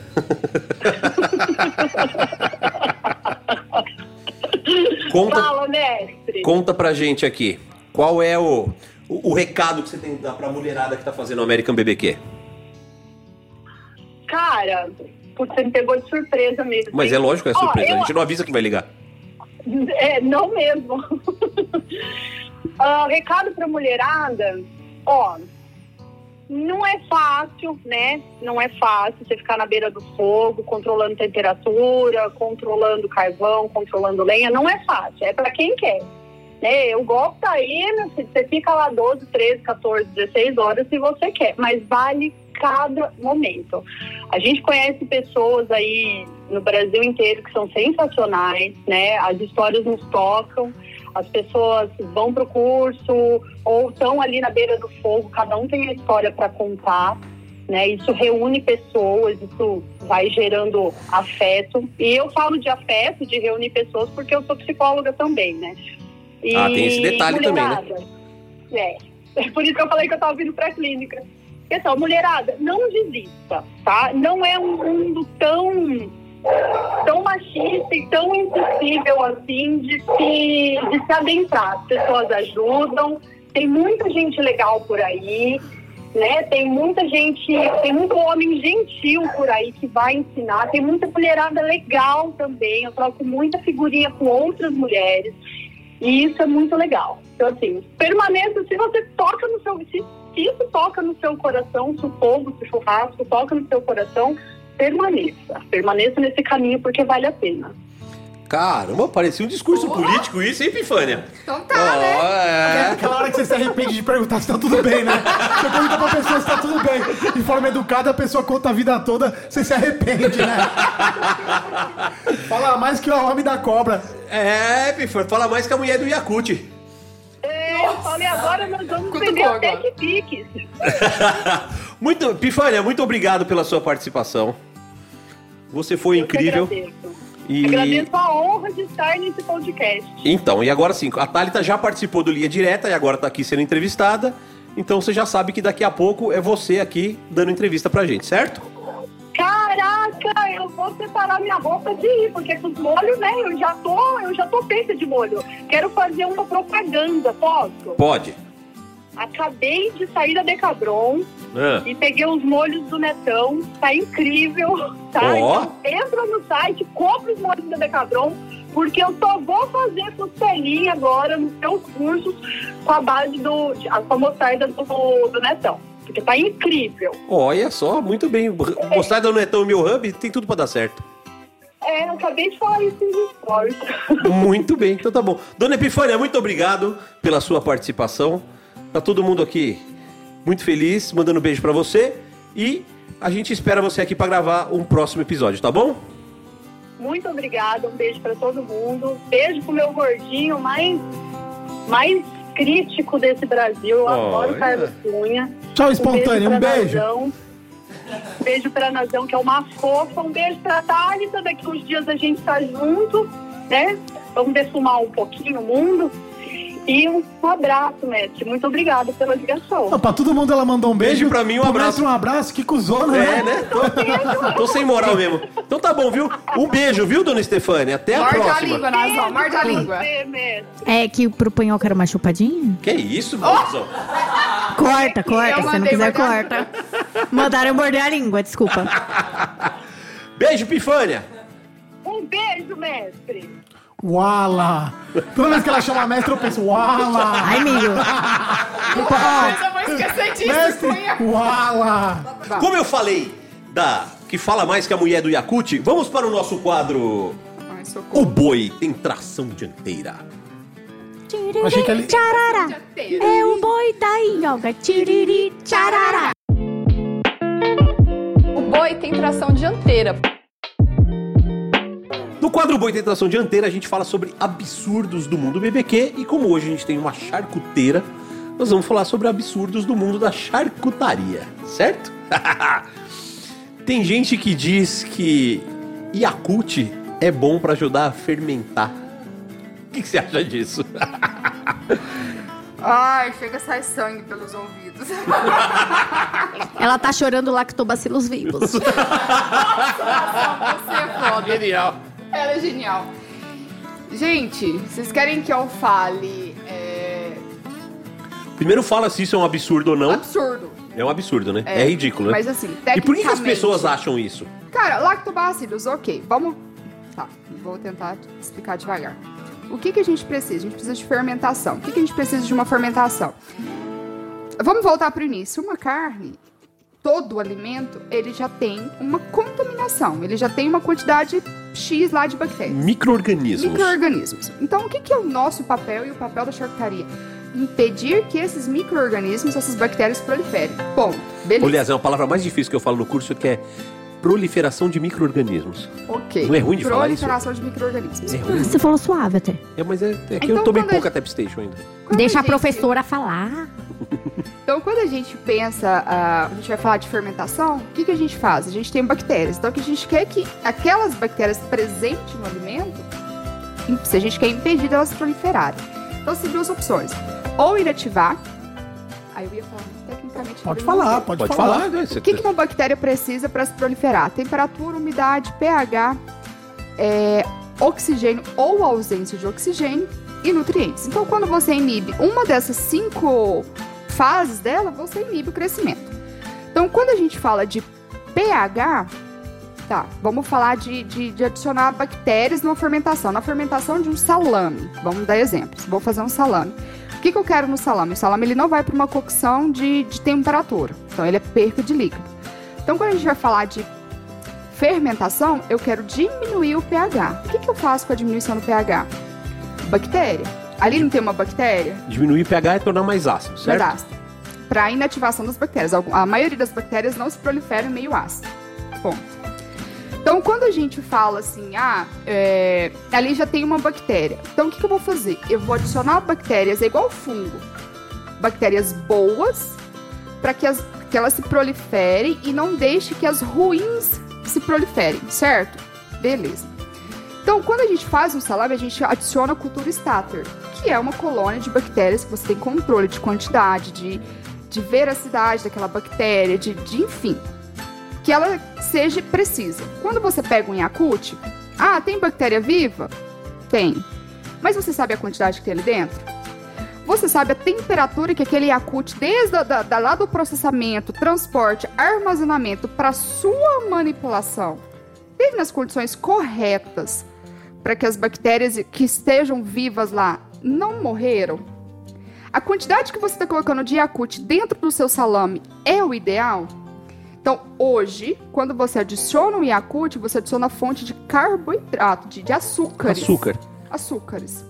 Então, quando você adiciona açúcares ali, que as bactérias precisam, né? Então, quando a gente faz fermentação, a gente coloca dextrose, que é mais solúvel. Então, você adiciona... Você adiciona...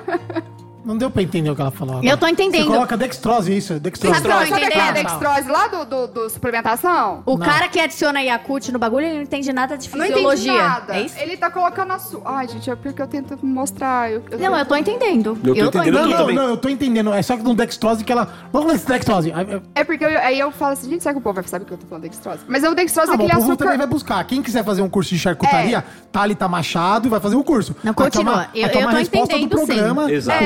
Eu tô entendendo, as Então, deixa bactérias eu morreram, meu bem. Fisiologia foi pra cucuia. Continua. É, quando, quando, por isso que eu falo, quando você come um negócio ali, ó, uma carne, um, um, um salame, dá, Dá valor, dá valor. ao salamão. Tem muito trabalho, tem muita ciência por trás, não é um pedaço de carne. Então, assim, o, o Yakult, ele vem como fonte de, de açúcar, ele não vem como bactéria. Então, pode ser que você tenha sorte, que as bactérias ali vai dar certo, que a sua fermentação vai ok, mas pode ser que não, não é seguro da mesma forma que você quantificar e adicionar uma cultura bacteriana que você sabe a procedência, a quantidade, temperatura, umidade, enfim. Então toma essa aí, seu charcuteiro vagabundo que usa Yakult nas suas culturas. Isso é controle. Isso é uma aula de controle de qualidade Não, de mas o, alimentos, tem, né? tem da- o cara que somente usa porque ele viu, aprendeu e tá usando, é, é um problema. Mas tem aqueles que ainda usam e defende, que é Defende, comprovar. defende. Compra do carrinho da tia, a tia fica o dia inteirinho. A única, sol. a única Eu coisa boa que ele duvido. faz é comprar da tia, né? Então, Porque e ela aí tá eu o dia inteirinho duvido que ele tenha o e- currículo da Thalita que está nos dando uma aula aqui, que ele tem essa competência Ah, técnica acha? falar disso. É claro que não. Lógico que não. Óbvio que não. Cara, mas é igual, vou entrar num assunto polêmico agora. Boa, a É gente gosta de polêmica. caramba, agora, É. agora você chegou no, no BBcast. Agora eu cheguei no Ah, BBcast, eu não vim aqui pra ficar calada nessa porra. porra. Ah, vem charcutaria natural. Beleza, você faz a charcutaria que você quiser, a charcutaria é sua, você se foda. Eita, Goiás! Vai se foder, meu anjo. Não sei, eu ia falar besteira agora. Fala. Mas assim, não venha ditar regras nem carregar regras. Mas o que que acontece? Ah, porque é, eu faço charcutaria natural, nitrito e nitrato. Pra quem não sabe, sal de cura é um conservante. Sal de cura é nitrito, nitrato de sódio ou potássio, mas os mais comuns são utilizados nitrito e nitrato de sódio. Eles são encontrados em materiais rochosos ou, ou vegetais, enfim. Aí vem o charcuteiro natural e fala assim: ah, mas já que é encontrado em vegetais, se você bater uma beterraba ou um salsão, que ele tem uma grande quantidade, você tá usando sal de cura. Beleza. Mas aí você tá sabendo a quantidade que você tá colocando? Não sabe. Você tá sabendo se ele tá sendo efetivo? Entra no mesmo problema do Yakut. É o mesmo problema. Aí é aquela coisa, às vezes você tá fazendo uma charcutaria natural que você coloca muito suco de beterraba e salsão, tá excedendo até a quantidade de que, que é permitido. Você tá excedendo, você não sabe, você não quantifica. Aí ou você coloca menos. Ah, mas lá na Itália, ou na Espanha, em X Que bolinha, é outro clima, outra que é outro coisa. clima, outro, outra história, gente. A gente tá no Brasil, a gente tem que se adaptar ao que a gente tem. É impressionante, né? Quando alguém fala assim, ah, mas ir lá na Itália em 1500, beleza, não colocavam. Mas a, a- o, morria-se pessoa todos os dias por intoxicação alimentar. O botulismo matava todo mundo. As pessoas, É- é igual as pessoas não viviam até é. 60, se- não viviam até 50 anos, né? 50, 60, 70, 80 anos. As pessoas Aliás, morriam jovens. Eu ouvi outro dia uma coisa, que na Itália não se usa sal de cura, né? E, e para deixar as carnes vermelhas, tal, eles usam carne de cavalo, é verdade? Questão é que assim, o que, que, é- o que, que deixa a carne mais vermelha? Mioglobina na, na, na fibra da carne. Uhum. Os cavalos normalmente eles não têm mais exercício, eles não fazem mais. é, São mais têm mais- musculosos. Mais, musculosos. Então, se eles fazem mais exercício, teoricamente a carne deles. É igual no frango. O que, que tem mais cor? A coxa sobre coxa ou o peito? É, onde ele sobre- exercita mais. Onde ele exercita mais. É, então e- ele, dá, na- ele tem na essa Europa, cor. no geral, é mais comum comer carne de cavalo. Mas é, é uma- é uma carne, infelizmente. É uma, assim, é uma carne, cara. Não é cultural nosso, mas é uma Mas é, é. não é cultural. É aquela, aquela história. Desde que você. Aqui, aqui no Brasil a gente não tem isso, mas desde que você crie de forma é, racional, que tenha um manejo, pense na, na- na Não, a- criação, a- no bem-estar, ok. A, a Nanda deu uma aula sobre isso, né? A Quando Nanda é ela, uma puta no, aula, no né? episódio dela, ela explicou meu, sobre isso, ela né? é que cada, cada animal tem uma, uma função, uma fidelidade, uma função e uma fi- fidelidade, não é fidelidade? Não, você vai. Utilidade, tem uma, Uma utili- tem uma utilidade, utilidade e que alguns países têm diferenças, né? Tem diferença de cultura, não tem jeito. Muito bem, muito bem, muito bem. Ó, eu tô. tô- tá- vai durar mais que o do FI esse aqui. Caramba! Tá, Ah, sens- o do, do não vai nem ter, né? tá sensacional isso aqui. Então vamos lá. Ah, a gente sempre faz a dica do dia no começo, mas hoje eu deixei ela pra depois porque envolve a sua área. A dica do dia é: não fure a linguiça. Por que, que a gente não deve furar a linguiça, dona Thalita Machado? Cara, fura seu saco, mas não fura a linguiça. Entendeu aí, seu furador de linguiça? Olha, já é, já é uma carne processada. A gente, a quer manter suculência, a gente quer manter sabor. Lá vai eu com a minha característica organolépticas mais uma vez, né? Bonito, Falando palavras pode falar. bonitas, né? Falo palavras bonitas. Eu ensaiei um mês pra falar isso, tá? É, ó. Não, você estudou pra isso, meu bem. A gente sabe por essa Características fala. organolépticas Eu- eu que tento- impedem a proliferação de A micro-organismos. gente sabe ninguém, que mano. você estudou pra Cara, eu, eu isso. tento levar assim, ah... né? Não, você Não, estudou pra Aí, isso. aí vem a Nazão e dá um de direito. Bate no brisket e diga que você estudou pra isso. Eu, eu já furei muita linguiça. Ah, não, Cunha. Já, Todo já. mundo já Cê fez tá isso. da- Ó, Ah, eu também. Não, eu, eu, eu, eu, confesso. eu falo isso justamente para as pessoas entenderem. Eu comecei a fazer churrasco, eu acho que meu primeiro churrasco que eu me lembre foi na. A gente fazia muito churrasco na época do colegial. Eu estudava na escola da prefeitura, então todo ano de eleição era um sonho. Por quê? A gente tinha dois dias sem aula. E aí não tinha o que fazer, a gente fazia churrasco. E naquela época era natural. Todo churrasco começava com pega uma garrafa, enche de água, faz um furo, as linguiças colocava primeiro, furava, que era pra aquela gordura cair e acelerar. acender o fogo. É, então eu fiz isso. Quem nunca? eu Quem fiz isso nunca? por muitos anos. Eu fui entender que não era legal furar linguiça. Tem coisa de seis anos, eu acho, sete anos.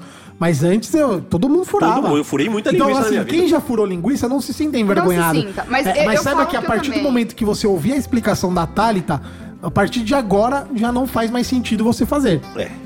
Porque que assim, eu sou uma pessoa extremamente chata pra comer. Gente, eu sou muito enjoada. Somos duas. Mas assim é muito. Somos três.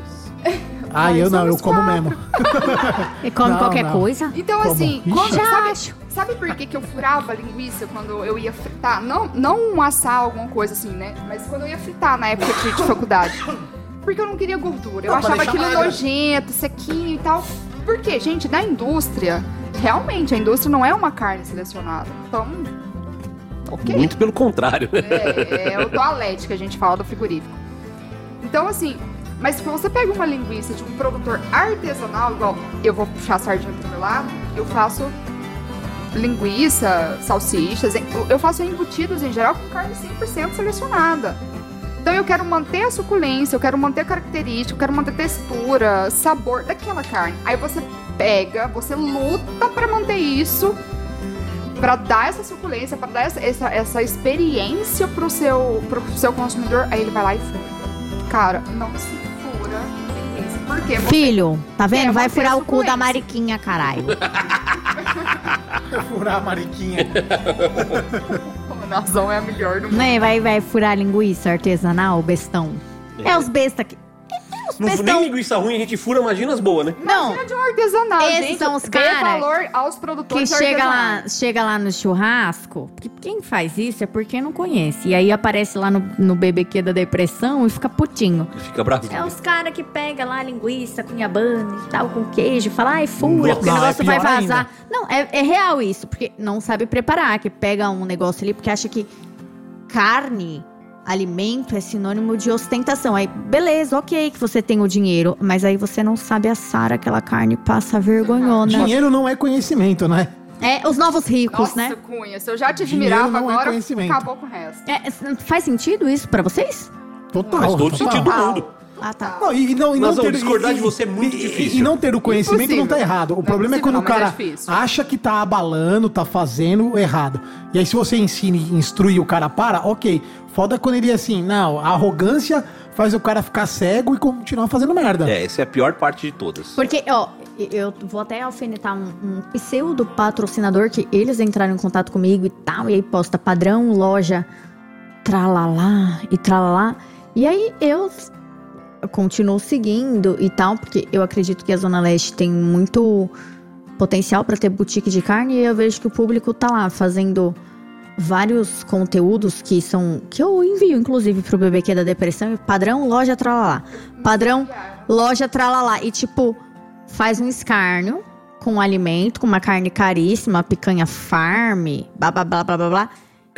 E, e pega umas picanha daquela, faz a picanha invertida, faz merda, fura linguiça, entendeu? Você fica amado. O público amado. no geral gosta de ver, né? É, então é, porque ele, ele, ele quer aquilo, ele O quer é mostrar. sádico, então, né? porque ele. Não, não.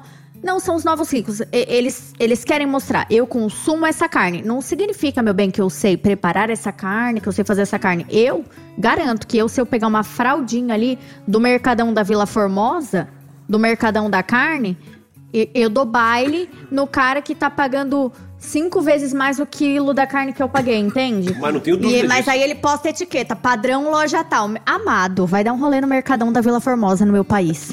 no meu país é demais. É, entende? O, o lance é esse, é você pega aquele alimento que não é tão valorizado, tão, a exemplo do brisket, né? que é Nossa, feito aí, você agora, transforma que- aquilo que em ouro. Que vem o American Barbecue e a charcutaria que transforma uma carne de Em ouro. Teoricamente ruim. Em ouro. Entende? Aí fica lá o fulanão, né? O chucrão. Ai, olha aqui, ó. Tá. Ai, pai, tá on. É bom, mas não é bom, bom. Tá, obrigada. E aí eu chego lá no churrasco, eu fico me rasgando com os meninos. Eu quero surtar, que eu vejo se achando os foda. Ele fala, ai, amado, para de passar vergonha. Porque eles querem mostrar que eu comprei isso aqui. Eu consumo isso aqui. E, tipo, você nem sabe Ah, preparar isso são- aqui. É ridículo. Eu vou entrar, na- vou entrar no feminismo. Querendo ou não, eu tenho uns dois pés Pode dentro. pular de paraquedas no feminismo. Mas assim, aí vem aqueles machos aqueles macho escroto que acha que tem dinheiro e que consegue fazer qualquer coisa. Que o dinheiro compra tudo. Que, que, ai, que a mulher. Não, cara, não é assim. É, meu bem, a gente não se impressiona Não com a se- sua picanha, Tem- não. Tem, tem mulheres que se vendem? Tem. Em todo lugar, óbvio. As tem grátis homens. são assim, né? É gente fica ruim, calado. tem independente É, de puta grátis. sexo, gênero. Eu, eu sou uma puta cara, meu bem. Quer, quer, quer, me colo... quer me tirar de puta? Você vem com o bolo grosso de dinheiro. Que eu não sou puta barata, não. Bolo grosso de dinheiro. É. Vem, com a, essa. vem com a pataca. É, meu bem. Uma, uma palavra que você pode dizer é pataca Quer, de dinheiro. quer objetificar meu corpo? Ok, me remunera. Isso é uma coisa. Ai, aí deu baile. Vem hein? com o bolo grosso de dinheiro. Aí acontece que os caras vêm assim tentando impressionar as mulheres com alguma coisa. E churrasco acontece muito Uhum. isso, gente. Acontece, vocês homens aí, ó, o bonde da ostentação, sabem do que eu tô falando, né? Vamos fazer um churras aqui, ó, picanha, blá, blá, blá, blá. Você chega lá, tá lá, sabe aquela brasa com a grelha picanha. baixa, queimando tudo. Cê, aí você que é mulher, chega perto, Não já falei quer- isso outras vezes. Os caras chegam perto ali, ó. Não, porque não sei o que eu falo. Eu sei fazer churrasco. Aí eu hoje eu tenho que falar que eu sou podcaster do BBQ. É. E não sei Não o quê. vamos longe, e para... não. Porque Vamos- senão ninguém me respeita. E se eu não, não fosse BBcaster? O bebê quer.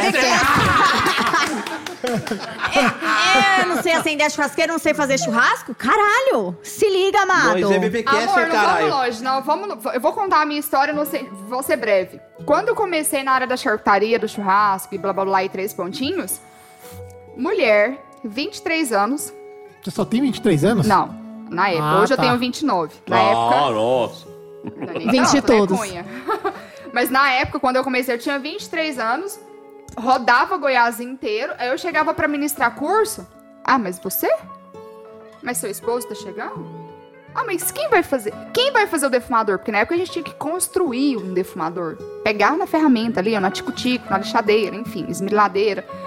Então o povo tinha, os principalmente os homens, olhava pra mim e começava a rir. Tipo, você, uma mulher, uma menina, e 10 quilos mais magra, né, gente? Vamos, e mais nova. Então, assim, o povo olhava pra mim e falava assim: não, quem, quem vai chegar pra ministrar o curso? Falei assim: não, sou eu. Ah, mas quantas pessoas precisam pra te ajudar? Eu falei assim: cara, eu não preciso de ninguém. Você vai me dar o material? Me dá o material que eu preciso, que eu vou fazer o meu trabalho. Então, tem, tem muito isso, assim, ai, que eu e que as mulheres não conseguem, porque a mulher não dirige. Quando eu, quando eu falo que eu, que eu rodo 5 mil quilômetros por mês, ah, mas você? Sozinha? Ninguém dirige pra você? Eu falei, cara, é eu. E daí, se eu dirijo sozinha, isso aí. Sozinha não, eu e Deus. Eu e Deus. Exa- na- exatamente, eu sempre falo assim, Eu ah, e mas Deus. você roda sozinha. Eu falei assim, não, eu e Deus. Ponto. E o BBcast. E agora, e- exatamente, agora o BBcast. E o BBcast Então não... agora, agora nós estamos rodando o Brasil aí também, hein? Cara, esse Goiás é certeza. Oh, esse BBcast já tem mais de um milhão de quilômetros rodados que todo mundo ouve na estrada, ouve no trânsito. É sensacional. Vamos dar sequência aqui na parada? Tem mais um quadro aqui que todo mundo gosta, todo mundo ama, que é o quadro Eu Trabalho. Eu não faço churrasco. Enquanto a nossa convidada se dirige ao toalete, vou... a, Tap Sta- a Tap Station capricha aqui. A Tap Station não deixa a gente passar sede e nem ficar sem ir ao banheiro, né? É muita cerveja. Obrigado, Tap Station, mais uma vez. Nós vamos aqui dar o nosso biscoito de hoje. Ah, não, tem que soltar a vinheta, né? Eu esqueci de falar. Solta a vinheta! Pra quem você tira o chapéu? Muito bem, tá aí a vinheta do Eu Trabalho Não Faço Churrasco. E hoje o nosso jabazinho vai para um Instagram chamado arroba Fábrica Meats, do nosso amigo Fábio Brito. Eu vou ler a mensagem dele inteira, ela é grande, mas eu vou ler porque a gente tem que dar esse, esse biscoitão aqui, né? Tudo bem, Panhoca, Nazão e Cunha? Me chamo Fábio Brito, sou publicitário, bem feito, ninguém mandou estudar, né? Eu também já fui um dia. E fui entusiasta de burger, churrasco e há tempos tenho estudado bastante American BBQ. Fui aluno do Panhoca em um curso da Arte Mil. Depois do curso, mesmo não podendo pagar, minha esposa tinha acabado de ser demitida depois de voltar da licença maternidade. Aliás, assunto bom esse, hein, Nazão? Com pandemia e precisando virar porque a cria precisa comer. Resolvi arriscar, comprar em prestações e começar um pequeno negócio de BBQ na frente do mercado da família ah, no fim de semana. Ah, com a esposa ajudando, estudando muito, evoluindo, inovar. Espero poder participar do quadro Trabalho no Faço Churrasco. Sempre fui muito de planejar e agi- planejar e pouco de agir. E o American BBQ me fez agir, não só olhar, pensar. E isso me fez muito feliz, cansado, porém realizado. Eu acho que essa frase final dele é fantástica, né? Cansado, porém Cansado, realizado. porém realizado. É bom, né? É assim que a gente chega no fim do dia, depois de um evento, depois de um curso. Cansado, eu acho que ele foi pouco, né? Porque é quebrado, porém realizado. Gordinho, vou fazer uma pergunta. você. Consegue transar depois de um evento? Não. Eu não Só- consigo nem só- tomar banho. Não, não dá, não tem condições. Eu só consigo, eu durmo sujo. Não, eu não posso. Eu, Eita. eu gostaria de dormir sujo, mas Vocês eu são não uns posso. pau mole do caralho. Cascão, tudo Pô, depois de 16 horas trabalhando ali de pé, tudo. Ah, é 20 horas, é, é o emocional, é tudo. É, tudo. Não dá pra transar depois. A coisa que a gente come mesmo é a pizza. É. De- pizza, cama. Aí no dia seguinte de manhã acorda no apetite. Aí o Depois bichãozão do, doido. depois do cocô banho, Aí tá suave. só- Bem isso, imagina. Não, não tem como. Que banho. Ó, a a Nazan, ela precisa pegar uma maratona com a gente uma hora que voltar os eventos. É, tô Ah, levando. Pega assim, ó, a gente sai de uma sexta-feira, vai, viaja, chega lá, tá, a carne tá congelada, tá tudo fudido. Aí pega lá 300, 400 quilos de carne, movimenta ela de um lado pro outro. No final do, do dia, você já mexeu ali uma tonelada e meia, duas, né? Porque você pega a carne, Pega daqui, tira da pra lá. caixa, põe pra lá, limpa, levanta a carne, tira. Passa aí põe, aí embrulha. beleza. Tudo isso é tranquilo. Aí você vara a noite toda. E, e- e a, a madrugada, o difícil é porque não tem nada pra fazer. É só aí o a- pitch. É, a gente começa a ficar conversando e tal. Falando bosta. E assim, uma hora a bosta também acaba. Aí chega de manhã, você embala tudo, aí você fica naquela tensão de começar o serviço. A hora que começa o serviço, você toma um choque de adrenalina, uma injeção de adrenalina, o corpo dispara adrenalina pra tudo que é lado, você fica ligado. Aí você enfrenta um outro evento, e vai, corta a carne, é fila, você conversa com um, briga com o outro, mente pra um, Tira O foto. pau não sobe vai. nem com guindaste, né? Mas nem- Não, então, não, não. Três até- vezes três até torto. agora ninguém tá nem lembrando que tem pau, né? É. Nem, nem pra mijar não dá tempo. É, aí acaba o evento, tudo. Você começa a relaxar, os pezão velho inchado começa a doer. Aí você pega. Não, ainda tem que arrumar a estação, Arruma guardar as tudo. coisas, limpa a gordura, limpar a gordura é uma bosta, né? Pior parte da, do- na vida é limpar a gordura, porque você põe. Se você joga água, ela emociona e vira uma nata, né? Se, tem, tem que levar as merdas sujas e não tem estrutura. Isso não é na temperatura É. certa de, de água aquecida. Aí, aí eu vou falar por mim, né? Aí eu dirijo, chego lá no Taboão da Serra, paro o carro, chego em casa sujo, fedendo, suado, o, todas as camisas já estão brancas de marca de suor, as crianças já estão quase dormindo. Então a preocupação da mulher não é nem se você chegou em casa, é você não pode fazer barulho. Não acorda as crianças. Não acorda as crianças. né? Ela quer que se foda você, ela não acorda as crianças. Aí você descarrega as coisas, então às vezes levam a comida do evento, aí você tem que guardar tudo na geladeira, não pode ficar fora. Vai, toma um banhãozão e tal, você senta na cama, você fala tchau, amor. No dia seguinte você tá de pé. É isso. Você nem vê o que acontece Você sai do depois. corpo, sai do corpo, Porque a hora, que, a hora que relaxa, né? A hora que o sistema parasimpático entra em ação e você fala, tô em casa, desliga o alerta, acabou. Você relaxa e já era. E apaga. Não tem, não tem. E a minha vantagem é que não tem ninguém em casa, né? Como eu sou solteiro, então eu só entro Né, e nem não. o banho eu tomo. Ah, eu, eu já tentei. Eu durmo sujo e fedido de fumaça. Durmo mesmo, eu- confessei aqui. Não, Melhor coisa é não dever adoraria. satisfação pra ninguém, né? eu Pra adoraria, nada, mas eu pra não- ninguém, pra porra nenhuma. Que, porque assim, lá em casa, no sofá, eu não, eu não tenho coragem de dormir sujo no sofá. Deus me livre eu sujar meu sofá. A cama, a a- o sofá é caro, a cama eu não ligo. A cama a Beth não deixa, então tem que Tem tomar um banho. É, mas eu- lá em casa eu, eu gastei um dinheiro no chuveiro, no encanamento. Eu- o maior prazer que eu tenho em casa é tomar banho. É caro, mas vale a pena. Vale a pena, né? Banho- Banhãozão de motel, Pô. sabe? Água. Aquela quentona, assim. Já, Vai tomar banho. A Beth até Lavou só o brioco e o sovaco. Lavou o sovaco. Então, ó, então esse foi o nosso quadro. Você viu que depoimento bonito do Carlos Cunha? Não, não, foi uma explicação, não Foi foi, explicação. Então, ó. Fábio Brito, publicitário e American BBQ na frente do Mercadinho da Família. Você acabou de participar do quadro Eu Trabalho, Não Faço Churrasco. Muito obrigado pela sua participação. E você que quer participar, manda o seu jabá aí no arroba BBcast no Instagram. E se você for muito legal, aliás, eu tô sentindo falta de mulheres no quadro Eu Trabalho, Não Faço Churrasco. Mulheres, pelo amor de É, Deus. por favor, meninas, mandem, mandem a história de vocês. Não precisa ser foda, tá? Ah, eu, eu trabalho com você, eu faço churrasco de fim de semana na minha casa. Tá ótimo. Ah, mas eu sou. Que já é lá. foda, né? Que já é foda, Muito é. foda. Mas aí eu sou só isso, então. É só É, isso mesmo é- é você mesmo que É, nós você não- queremos aqui. é, você não é igual só a isso. Fabiana. Não é só isso. E- A Exato. Fabiane, a igual a Fabiane. Fabiane, profissional da saúde, enfermeira, carioca. Entende? É, é você, a pessoa que É- tá é- ali, que não tem visibilidade. Porque assim, as que são fodaralha, com todo respeito, né? As que são Reconhecemos o papel da... aqui pra entrevistar. Não, já estão com as burra farta, mas nós queremos dar essa, essa visibilidade às mulheres que ainda não, não, não têm esse espaço. Eu, eu tô aqui para cuidar do- de ocupação de espaço e permanência dessas mulheres no BBQ. Então apareçam, manda direct, eu respondo. Até os machos, eu não vou responder vocês? Muito bem, doutora Nazão. Então, depois dessa resposta incrível, desse incentivo para que as mulheres participem, vamos para o quadro mais gostoso e amoroso desse programa, que é homenagem ao grande comunicador, senhor Raul Gil. O quadro Pra quem você tira o chapéu? Solta a vinheta.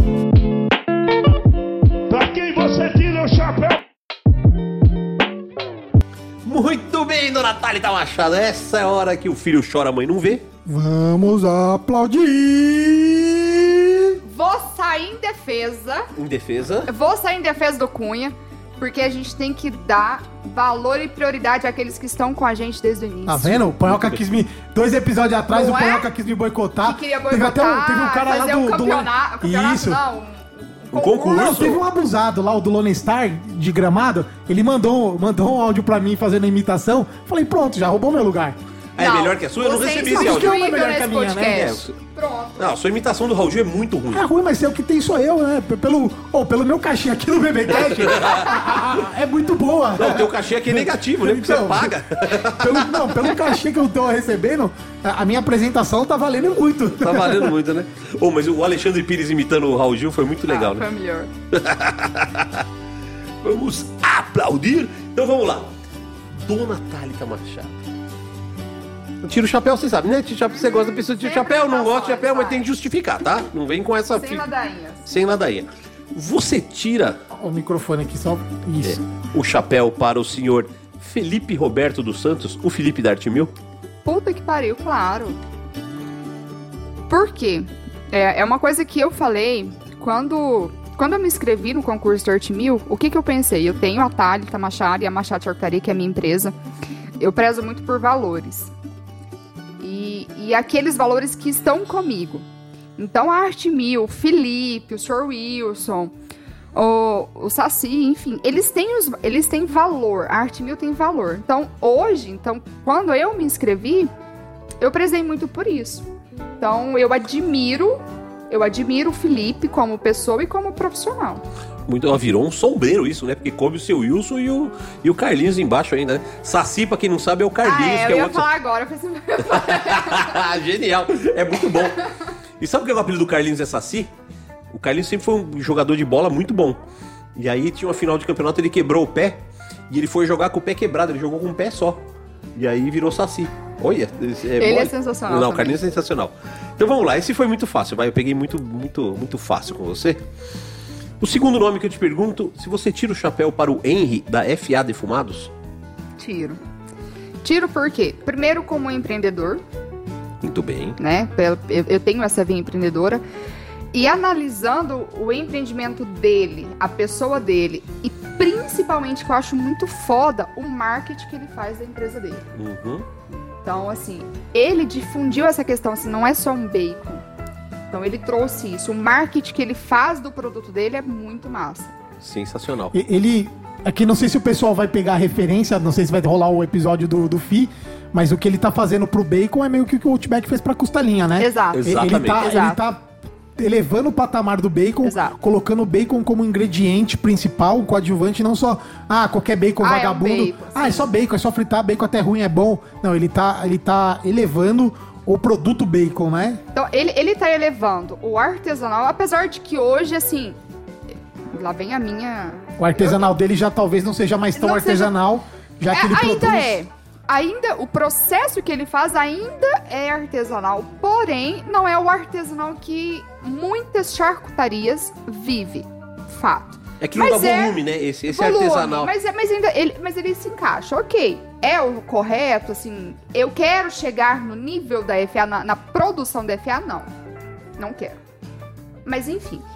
Mas o trabalho que ele faz, ele como empreendedor e, e o marketing que ele faz, o, o, o que ele conseguiu fazer é sensacional.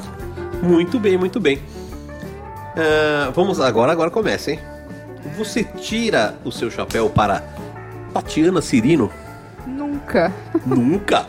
Nu- Não, E nunca aí? não, porque a gente nunca fala nunca. ok? Não, pode falar. Eu, eu tenho um monte de nunca na minha vida. Não, mas aí é que tá. Vai que amanhã ela, ela muda a minha opinião. A gente. Ah, a gente a- nós bem. somos feitos de opiniões. Hoje, hoje, que dia que hoje é? Nem sei que dia que é hoje, mas hoje, no momento, a Thalita não tira o chapéu. Por quê? Cagador de regra.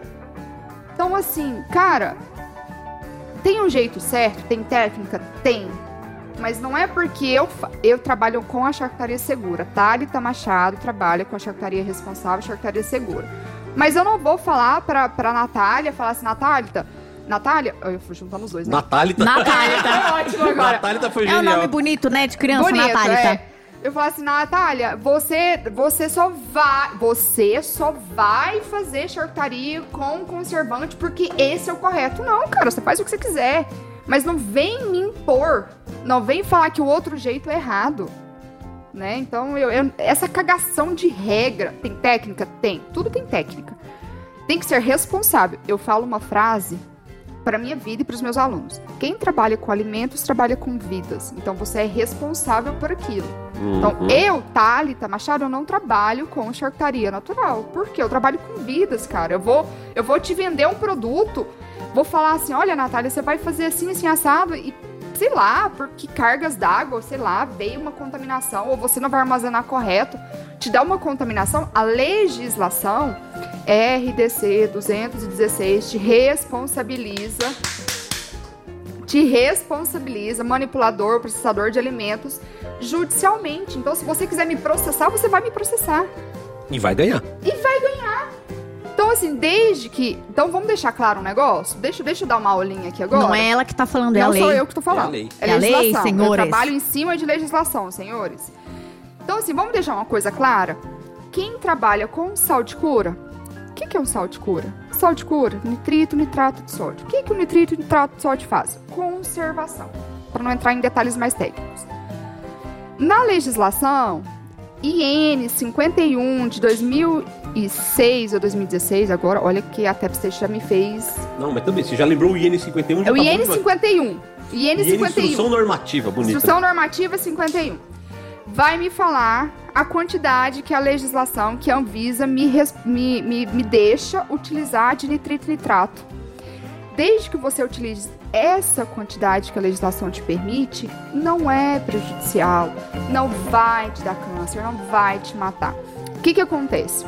A legislação me permite, por exemplo, 150 ppm e 300 ppm de nitrito nitrato de sódio. Vamos, vamos resumir? ppm é partícula por parte milhão. por milhões. Vamos, vamos resumir para gramas. 2 gramas e meia por quilo. Quando a Natália for consumir a salsicha que a Thalita faz, que, que, que respeita, que passa por um processo de cura, não vai ter, porque o nitrito, o nitrato, ele se degrada. Não vai ter mais ali presente. Só que o que, que por que, que se torna vilão? Lá na indústria, o que, que a indústria quer? Tempo de prateleira, validade maior. Então, se a legislação me permite, pronto, olha, eu vou, vou falar até devagar agora. Pronto para consumo, você ingerir um produto. Então, você pode ingerir um produto que tenha 150 ppm de nitrato ou nitrito, enfim, depende do momento que ele tiver. No momento do consumo, você ingerir. Só que o que a indústria vai fazer? Ela vai te colocar lá 3, 4, 5 vezes mais para na hora que você ingerir, então pode ser que daqui seis meses ou três meses, se você ingerir com três meses, você vai ingerir uma quantidade maior. Se você ingerir com seis meses, é uma quantidade né, Menor, menor porque ele se degrada. Então, por isso que é, os, os aditivos, o sal de cura, o nitrito e o nitrato, ele é tão vilão, porque a indústria utiliza uma quantidade maior. Nós, nós, charcuteiros artesanais, quando a gente adiciona em um produto, a gente adiciona aquela quantidade mínima. A mínima que você pode comer. Eu vou comer um bacon agora da Sadia. Pode ter 150 ppm. Então, quando eu vou fazer o meu bacon, eu adiciono 150 ppm. Então, quando eu vou consumir, já não tem mais. Vou, vou, vou. Tá, Não, eu achei, achei sen- eu achei Que sensacional aula. a explicação, porque assim, Essa é a ideia do podcast. É. isso. Cara, então- é aula, né? O que que Olha, eu eu, acho que nós nunca É tivemos. em cima de vixe. é, Nunca tivemos um entrevistado com tanta técnica. assim, Então, pra assim, falar o que de que eu consumo quero de falar? carne. D- O que, que eu quero resumir? Os aditivos, eles não são vilões, eles não são prejudiciais. Ele é prejudicial se você utilizar de maneira incorreta. Da mesma forma da mesma forma da charcutaria natural. Se eu pego, tá, o nitrito e nitrato é vilão, é vilão. Mas pensa lá, vou fazer uma linguiça, eu vou tacar um suco de beterraba com, sei lá, 20, 30% de O beterraba. mesmo nitrito e nitrato é o É mesmo o vilão. mesmo nitrato e o nitrito. Você consegue É o lá? mesmo vilão. Você vai Pior conseguir que você não tem controle da quantidade. É isso que eu tento mostrar. Não é o, a o que você usa, mas a forma e quantidade que você usa. Então, é, é que o, Pronto, pro- o pro- o problema tá ali, tá? Nossa, Não- não tá- Então, o problema não tá na dificuldade de entender. É que quando a pessoa não quer entender, ela não entende. Porque você acabou de explicar aqui, todo mundo que tá nessa sala, até os meninos da, da produção, que eu acho que não tem nada a ver com charcutaria e churrasco, já entenderam já. Então, Todo ah, mundo entendeu. Não, não precisa ser um, um gênio da charcutaria pra entender. Quando a pessoa não quer entender, ela não vai entender mesmo. É bitolado, né? que É o que a gente falou do machismo lá atrás. É, é você se, se condicionar aquilo, né? Exatamente isso. Bom, vamos continuar o nosso quadro pra quem você tira o chapéu aqui. Nossa, eu falo demais. E Eu falei que eu ia falar demais. A gente ama convidados Que fala demais. É, me- é mais fácil frear e trocar do que ficar puxando conversa. Tremendo. É. Então vamos lá. Você tira o seu chapéu para Paula Labac? Não. Não tira o chapéu. Não, por quê? Eu também não tiro. Por quê? Porque, primeiro, Ah, vá. Ah, vá. eu não a conheço. Não conheço. Então, assim, pra eu tirar o chapéu, eu tenho que ter tido uma convivência, eu tenho que ter estudado, eu tenho que ter ido atrás, eu tenho que ter uma afinidade. Tenho que admirar. Admiração, pra mim, é o maior de Ah, todos. os- falou. Admiração é a palavra. É, pra mim, admiração. Eu não tive o momento, a oportunidade hoje, hoje, não sei que dia é hoje mais, mas hoje, nesse momento, eu não tiro porque eu não tive contato, eu não sei quem é. O que eu já ouvi falar de cursos de charcutaria, a maneira que ela trabalha é diferente da minha. O, o espaço que ela dá pra mulherada, na verdade, ela não dá. Não dá, então- é, eu ia te corrigir já. Então, falou, assim- o espaço que ela dá, eu ia já falar, não tem. Não, não dá. Então não dá. Não dá. Tanto é que teve. Depois eu vou te passar o contato, viu? Teve um cara que veio me pedir no, no Instagram, eu não conheço o menino, pra ser meu. Voluntário? Fala, gente. Voluntário, Tá assistente. proibido. Você tem que pedir autorização para a Nazel. Voluntário. Ela que disse se pode ou não. Lá, lá em Blumenau. Eu falei assim: olha, deixa eu te falar uma Ah, coisa. eu sei quem é, eu acho. Eu não sei quem é, eu não lembro o nome agora, eu sou péssima com nomes, com memória. Tudo bem. Mas aí ele veio falar assim, pessoal, deixa eu te falar, nada contra você, mas eu quero que as meninas estejam do meu lado. Por exemplo, a Bárbara Camilo, que participou da, da- da- Participou do concurso. do concurso. Ela já falou comigo, falou assim, vamos, eu quero dar espaço para as mulheres. Então, assim, não, eu ainda falei assim, eu vou falar de você pro Panhoca e vou falar pros meninos, mas você não vai estar na minha estação por isso e por isso. Nada contra você. Mas o que eu estou pregando hoje é que eu quero as meninas do meu lado. Perfeito. Ponto. Esse Na- deveria na- ser o posicionamento De de, todas todas, as as mulheres. mulheres do meio do churrasco. É. É, de- E de todos os homens. também, né? Mas principalmente das mulheres, porque é a maior parte afetada, digamos assim. É quem tá Ó, buscando. você quer ver quem nós fez estamos isso muito apoiando, legal? Estamos Ah, indo. As meninas do churrasco delas fazem isso muito. Nossa, A, a Daui fez uma churrascada. Né? A maioria das assistentes, das voluntárias, eram mulheres. E eu acho que isso é muito O foda. Tenentão faz isso, apesar de não ser uma mulher, o Tenentão ele sempre. Pode de parecer a Maria Bethânia. É, coloca uma mulher no, no time. Não, é sensacional. E eu acho que é isso também. Eu acho que assim, se as mulheres não se unirem pra combater isso e não combaterem mulheres que são machistas, Nossa, tem. tem uma frase que eu adoro que eu, eu- tem uma amiga minha que ela fala assim, a menina começa a falar assim, querida, você é machista. É, tenho que ressaltar que, infelizmente, gente, o machismo, assim como o racismo, a homofobia, a homofobia, subiu.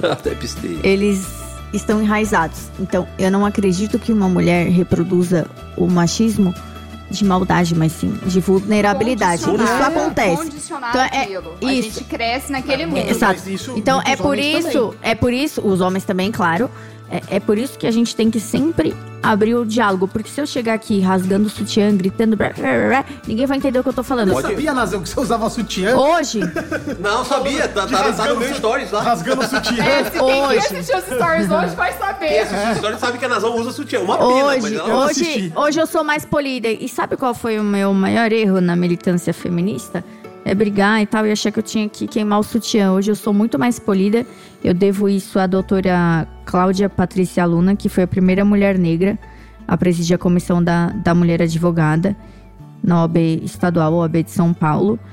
E eu queria pegar a polidez dessa mulher, encapsular e tomar todo dia. Eu tenho certeza que eu seria uma pessoa mel- melhor. A gente tem que se fazer entender. Eu sei que dá nervosismo, dá raiva, dá ódio, mas eu acho que esse é o caminho. A gente tem que ter muita paciência para abrir o diálogo e, e- e nos fazermos sermos muito bem entendidas. É, só, é aula atrás de aula. Não, e outra coisa, eu, eu vou esperar. Eu vou, não sei se eu posso, mas eu já estou fazendo. Pode. Eu vou esperar passar o quadro e eu quero puxar um assunto com, com a Nath, que é algo que foi o primeiro contato, que é uma história de vida minha e dela, e que eu trago para as mulheres e que eu quero mostrar isso para as mulheres. Então é, é uma pauta que eu quero falar. Nossa, então vamos acabar com esse quadro logo, Fala porque eu tô curioso. Pode eu falar. Eu já não tô mais ninguém pra quem tira o chapéu. Foi o que nos uniu e eu tenho certeza que que, nos muita mulher vai se identificar. Então, Vai. Eu tenho, mulheres, eu tenho certeza gruda o disso. E é por foninho, isso que eu quero falar. som. E homem também, se você eu já foi isso, já fez isso, que eu vou presta ficar atenção. bem quietinho nessa hora. Não, Solta a voz. O que eu vou falar. Solta a voz. A gente, pra gente fechar aqui, ô, pra quem você tira o chapéu, já batendo duas horas, Caio? Put- não, já? Já é, fia. é. Tá tudo bem, tá tudo bem. Tá batendo duas horas, puta que Fácil, pariu. fácil, Tá fácil, tudo fácil. bem. Você tira o chapéu para o Mandrake, lá de Araraquara? Ah, sério? Não. Não? Não. Cara, assim. eu- igual eu falei, pra eu tirar o chapéu pra uma pessoa, pra eu chamar ela de amigo e, e eu querer estar do meu lado, eu tenho que admirar.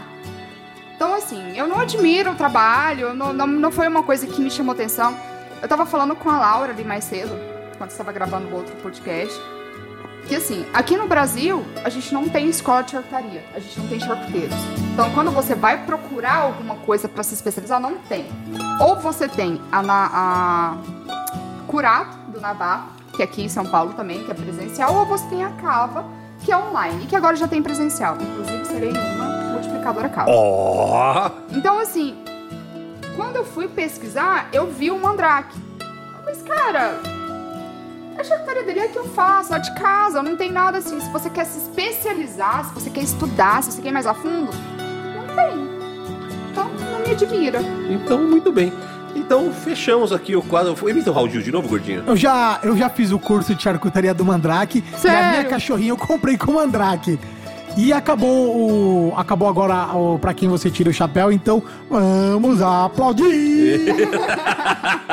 Mas peraí, você tira ou não tira o chapéu pro Mandrake?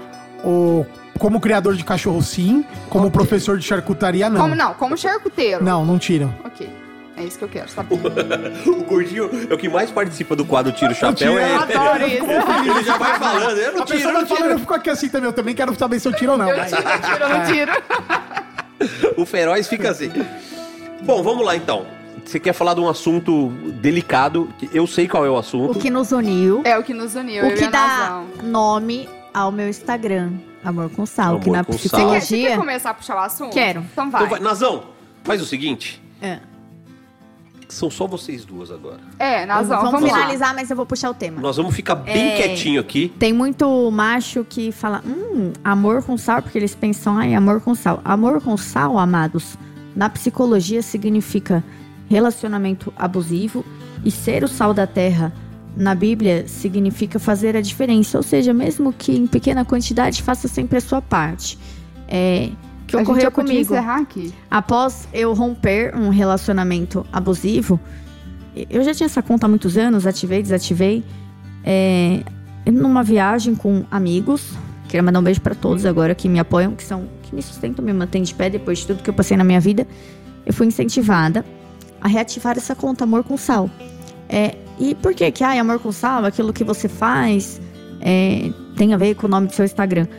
Porque eu precisava sair daquilo. E o que me, distra- me distraía foi um exercício que a minha terapeuta, minha psicóloga, Priscila Figueiredo Bilinski, me passou.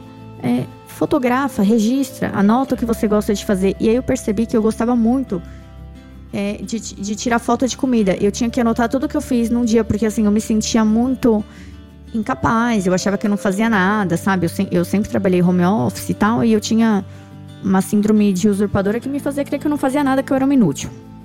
Então eu anotava e registrava. E eu achei que a melhor maneira era fazer isso por fotos. Assim eu entrei pro Apetite também. Foi um, um, um delivery foda de comida.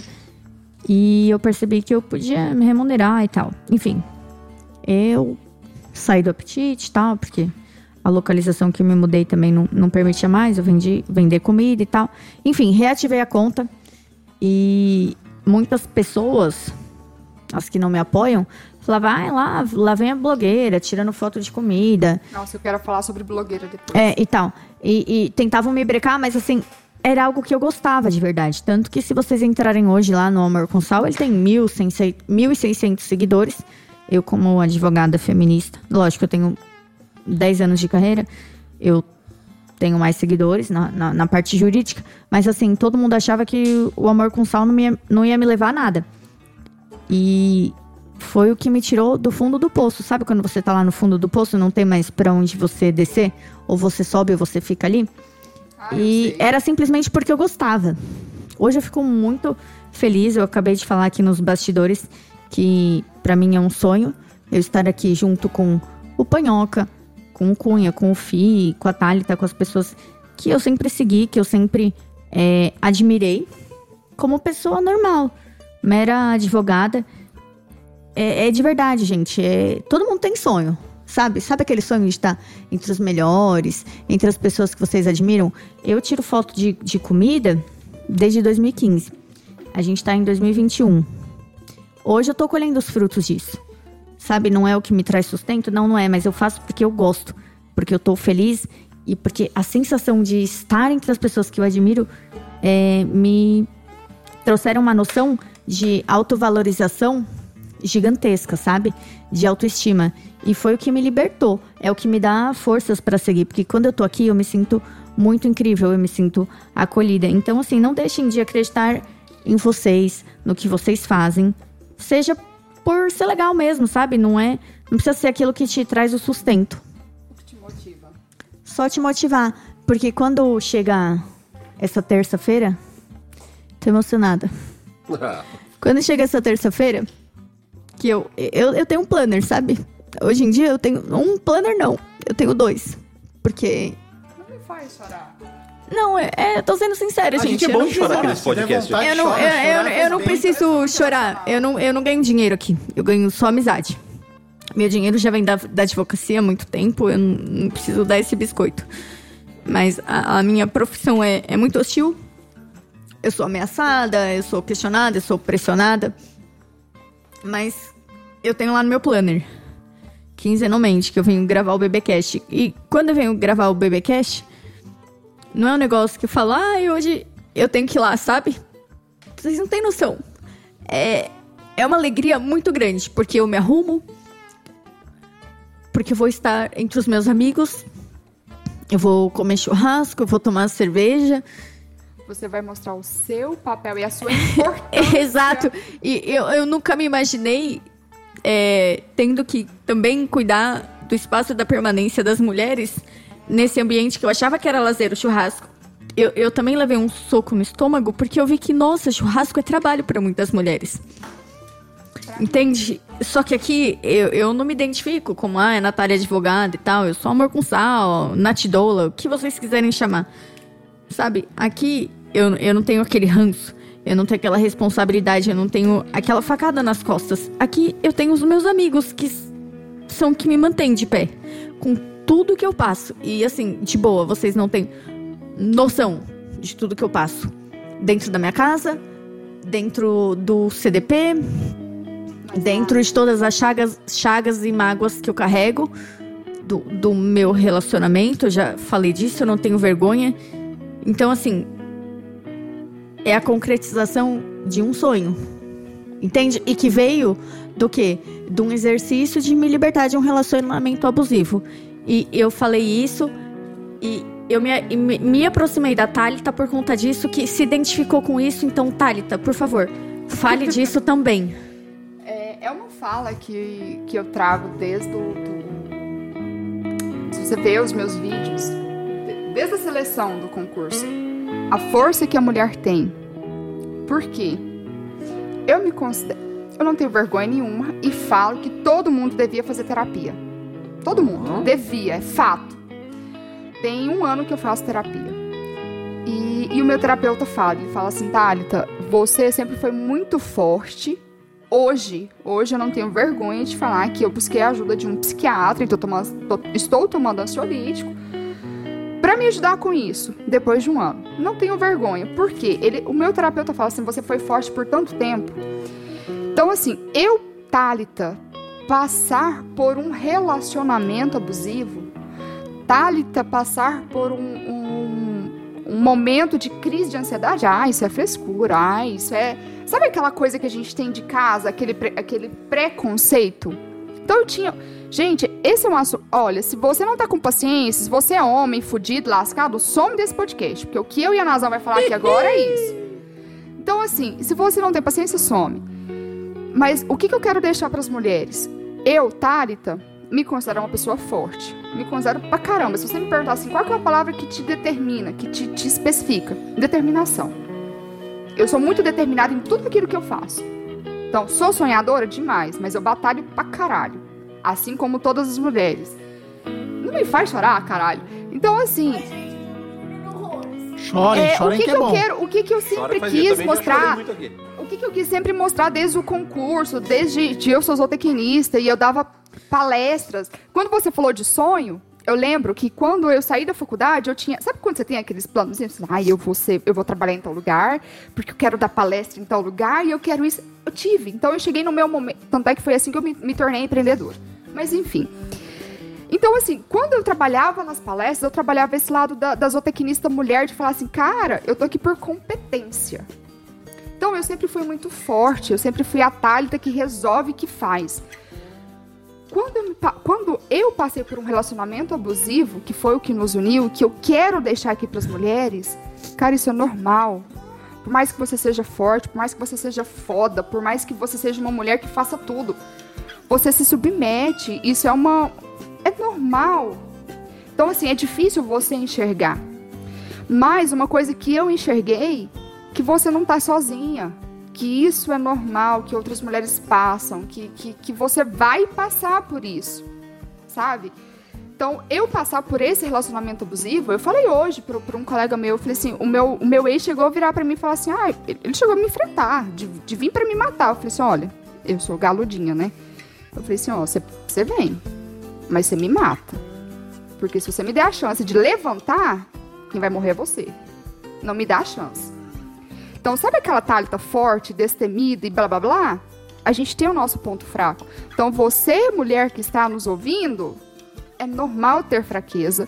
Você não está sozinha. Tem mais mulheres que passam por isso, que é normal e que você vai sair dessa. Então, assim, não se sinta sozinha. Passa, passa por isso. Hoje eu tô passando, tô à custa de terapia e dos meus amigos. Hoje eu vejo quem, quem tá do meu lado. E que a gente é muito mais forte do que a gente pensa. Então, mulherada, eu vou falar o que eu falei no concurso. Eu quero mostrar a força que a mulher tem. Isso é uma frase que eu falei na, na minha pré-seleção do concurso. Eu tô aqui pra mostrar que a força que a mulher tem, que a mulher erra, que a mulher é sensível, que a gente é sensível, que a gente chora, que a gente tem DPM, que enfim, mas que a gente é forte, que a gente luta e que a gente sai dessa. E eu saí de um relacionamento abusivo, hoje eu estou bem, me recuperando, e você também vai. Chega de blá blá blá, vamos finalizar essa porra Não, não vamos finalizar, não, porque assim, é, agora vocês, vocês tocaram num ponto que, que para mim é, pega muito. Por eu, assim, eu não me considero um cara que em, em qualquer momento tenha abusado física ou emocionalmente de qualquer pessoa ou de qualquer mulher. Mas eu, eu vou perguntar e se vocês não quiserem responder, tudo bem. Mas assim, quais são as atitudes Nossa, e as ações de uma pessoa dentro de o que, que uma pessoa faz com você pra você perceber que você tá num relacionamento abusivo? Vocês duas que passaram por isso, conta porque assim, a violência física, ela é clara, notória e, e- e- e óbvia. Boa. Agora, aonde entram as outras coisas que as pessoas demoram pra perceber? Vamos lá, agora eu vou dar a minha palestrinha que eu dou na OAB, na comissão OAB vai à escola, para adolescentes. Eu faço isso desde 2018, com muito orgulho. A violência contra a mulher, ela não, é Não só é o só tapa, física. não é só tiro.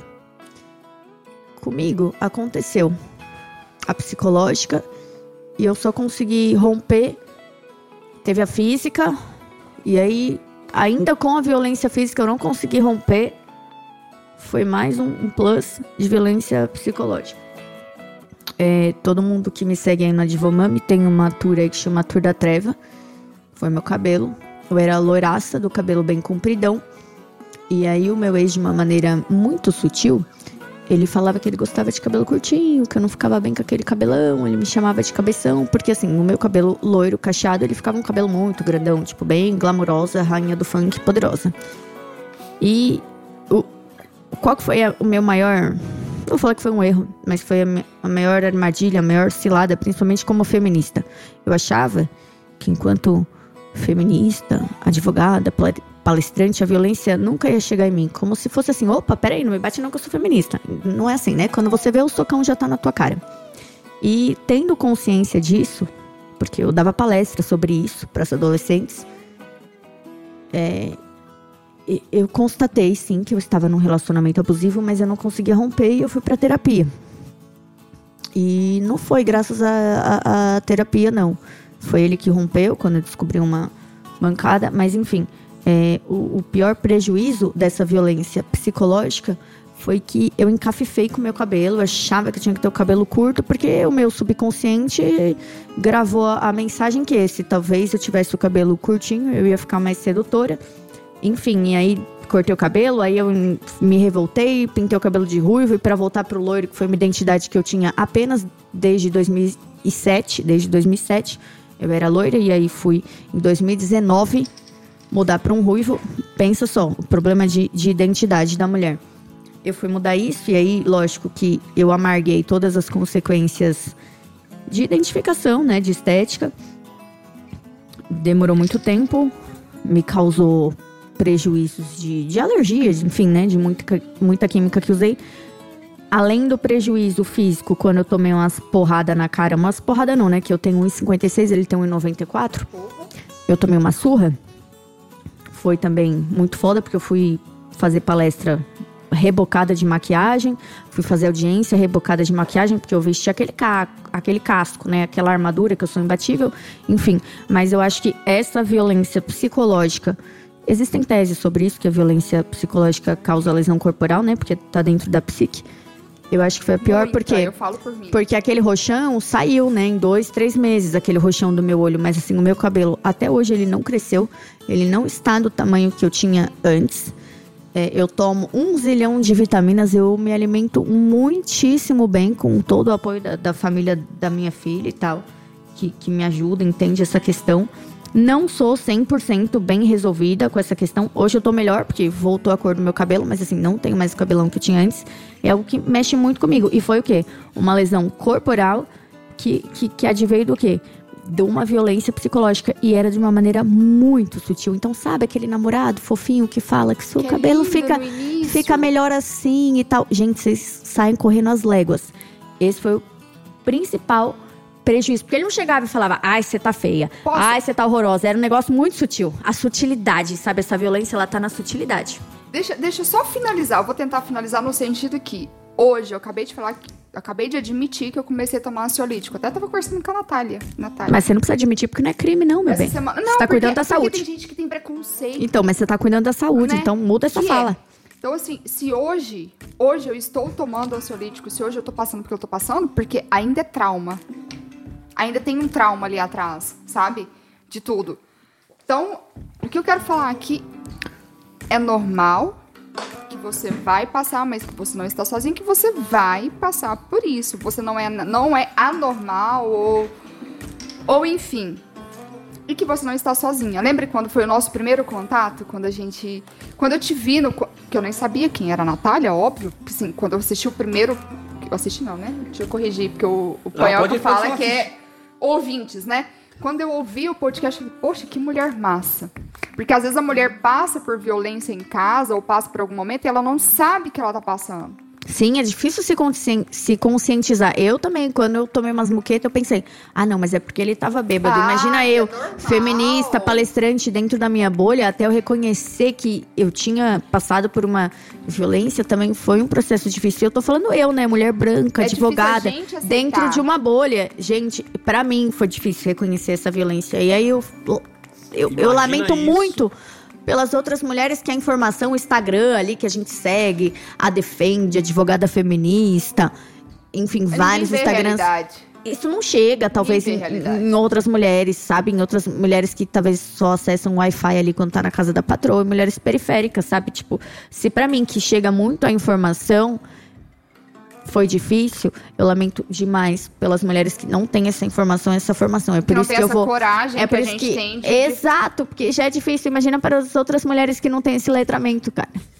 Então, vamos, vamos finalizar no sentido assim. O que, que eu sempre falo que eu volto a falar, mulheres, vocês são fortes, independente de onde você está, do que você faz. Você é forte, você não está sozinha. Ninguém merece macho escroto na vida. Você não precisa de ninguém, você precisa da sua força de vontade. Pronto. Saiba que você, sabe, que você tá passando todo mundo, todo mundo já passou. Ponto final. Eu tô falando isso porque eu tinha esse preconceito pra mim. Nossa, eu, Thalita, passar por isso, nunca que eu ia aceitar um homem fazer isso na minha vida. Aceitei. É, é o abuso emocional. E sair. E sair, você também vai sair? Pronto, acabou, chega de, de blá blá blá. Vai, panhoca. Não, não é blá blá blá, não. Não é blá blá blá, não. Assim, assim, é importante pra É cacete. importante, gente, falar isso, mas pra algumas pessoas é chato ouvir. Por que, que é pra algumas pessoas é Então, chato mas é ouvir? pra Porque quem elas é não chato ouvir, passaram porque por tem isso. que ouvir também. Porque É, não passaram É por chato isso. ouvir, a pessoa ela desliga lá. É ela, que ela- logo. é, cancela, o- não, não é obrigada a, a ouvir o canal, né? Não gostou desse episódio? eu Pula. vou- eu vou te mas saiba que assim. assim, o nosso público, a gente quer pessoas que entendam as causas e comprem as causas também. Se for pra só ficar ouvindo e pra dar risadinha também, É, eu falei isso beleza, segue aí que fora. não. Mas segue pra ajudar nos números, né? Mas não Ó. impacta em nada. Eu falo assim, é, a gente. Eu falo por mim, por Thalita. Gente, quando eu. Quando eu, eu, eu demorei. Tanto é que eu quero até deixar um, um agradecimento assim. Hoje eu tenho um companheiro, que é o meu namorado, que nós namoramos há um tempo atrás, não casamos por, por, por alguns momentos de vida, mas enfim, a gente ficou um tempo separado e voltou. Que foi o tempo que eu tive meu relacionamento abusivo. Que hoje, passar o que eu passei nesse último ano, e que eu estou passando, quem vê cara não vê coração, não é fácil. E que ele, né, o Oswaldo, é uma pessoa muito importante da minha vida. Ele é muito companheiro. Enfim. O que eu quero falar no sentido assim. Eu demorei muito pra saber que eu estava em um relacionamento abusivo. Porque o que que é um relacionamento abusivo? É bater? Não, não é só bater. Poxa, você não vai trocar essa blusa, você não vai trocar essa roupa. Por que, que você. Você vai sair assim? Você vai sair assim, mas por que, que você trabalha com tal pessoa? E, que, e eu sempre fui muito independente. Eu sou totalmente independente na minha vida. E aí esse cara, o relacionamento, o, o abusivo, quem, tra- quem traz esse relacionamento, a pessoa abusiva, ela tem um, um, um perfil manipulador, Sedutor. sedutor. Então assim, ele te agrada, mas ele te prende. Ah, mas eu estou cuidando de você. Ah, eu cuido de você. Ah, lembra quando eu falei que eu tava lá em Sorocaba, no- na, na competição? O meu ex, três horas da manhã, eu limpando frango, zero graus, no frio do capeta. Aí o meu ex veio pra cima de mim, ai, deixa eu fazer por você. Eu falei, não, cara. Tipo, deixa eu fazer, é minha função. Ai, não, deixa eu fazer por você. Eu falei assim, não, eu vou fazer. Ai, porque você não deixa eu fazer, porque você não deixa eu cuidar de você. E começou um blá blá blá, e três pontinhos, e chorar, e dar crise. Aí assim, e eu não, não, não- Tipo, eu fico na minha, essa quer dar crise? Dá crise. Ai, porque você é insensível. Sabe essas coisas que você vai. São sinais que você não percebe. A gente não percebe. As pessoas falam, você não percebe. Você percebe quando começa a te afetar emocionalmente começa a te afetar quando eu tava dormindo e eu tinha que acordar de madrugada e a pessoa me acordava duas horas da manhã pra brigar. Ai, que mensagem que é essa no seu telefone? De aluno. Perguntando o que que é sal de cura. Então, um relacionamento abusivo não é físico, é emocional. Desde que te tire a sua liberdade, que tire o seu direito de ir e vir, que tire a personalidade, é um relacionamento abusivo. Colocou minhoca na tua cabeça, meu bem, você sai correndo. É abusivo. E, e, assim, juro, eu, eu consegui ficar quieto o tempo todo aqui, porque assim, foi, foi- Não, não parou não, não parou não. Não parou, não. Não parou e não vai parar nunca. Não vai parar. Não parou e não vai parar nunca. Porque assim, o, o grande. O grande intuito de ter a Nazão aqui. E você sabe por que, que você veio parar aqui, né, Nazão? Eu sei, posso falar mais uma coisa? Pode falar. É, quando eu apanhei, que eu fiquei com meu olho roxo, que eu tive que me maquiar, eu, eu, ainda tinha muita vergonha, sabe? Eu, eu- não entendia. É, eu não tinha tanto conhecimento, eu, enfim, eu tava engatinhando ainda na OAB, então enquanto palestrante eu tive muita vergonha, fui despachar com uma juíza lá no Tatuapé. Hoje, assim, eu sei que, assim, não temos registros, eu apanhei no mesmo dia da Tatiana Spitzner, que também foi uma advogada que foi morta, né, pelo marido, isso me marcou muito. E hoje, como advogada, tendo essa consciência que, esse, pelo menos eu, até que eu tenho conhecimento, eu, te- eu sou a primeira advogada da OAB São Paulo que expus e relatei, que mostrei meu olho roxo pra todo mundo sem ter vergonha. É lógico que isso levou mais de um ano, mas depois disso a OAB criou um, um benefício para as mulheres advogadas que fosse- foram vítimas de violência. Eu entendo a importância do meu relato para as outras colegas, para as outras colegas falarem sobre isso.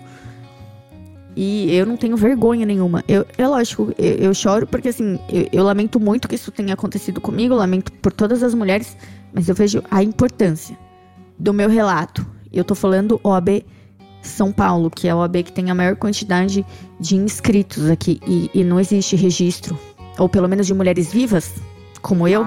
É, Lógico que existiram mulheres antes de mim que, que faleceram, infelizmente não estão aqui para contar a história, mas eu me considero a, a- primeira advogada que tenha se exposto, que tenha se exposto e é o meu, é o meu relato é o primeiro dentro da OAB de São Paulo.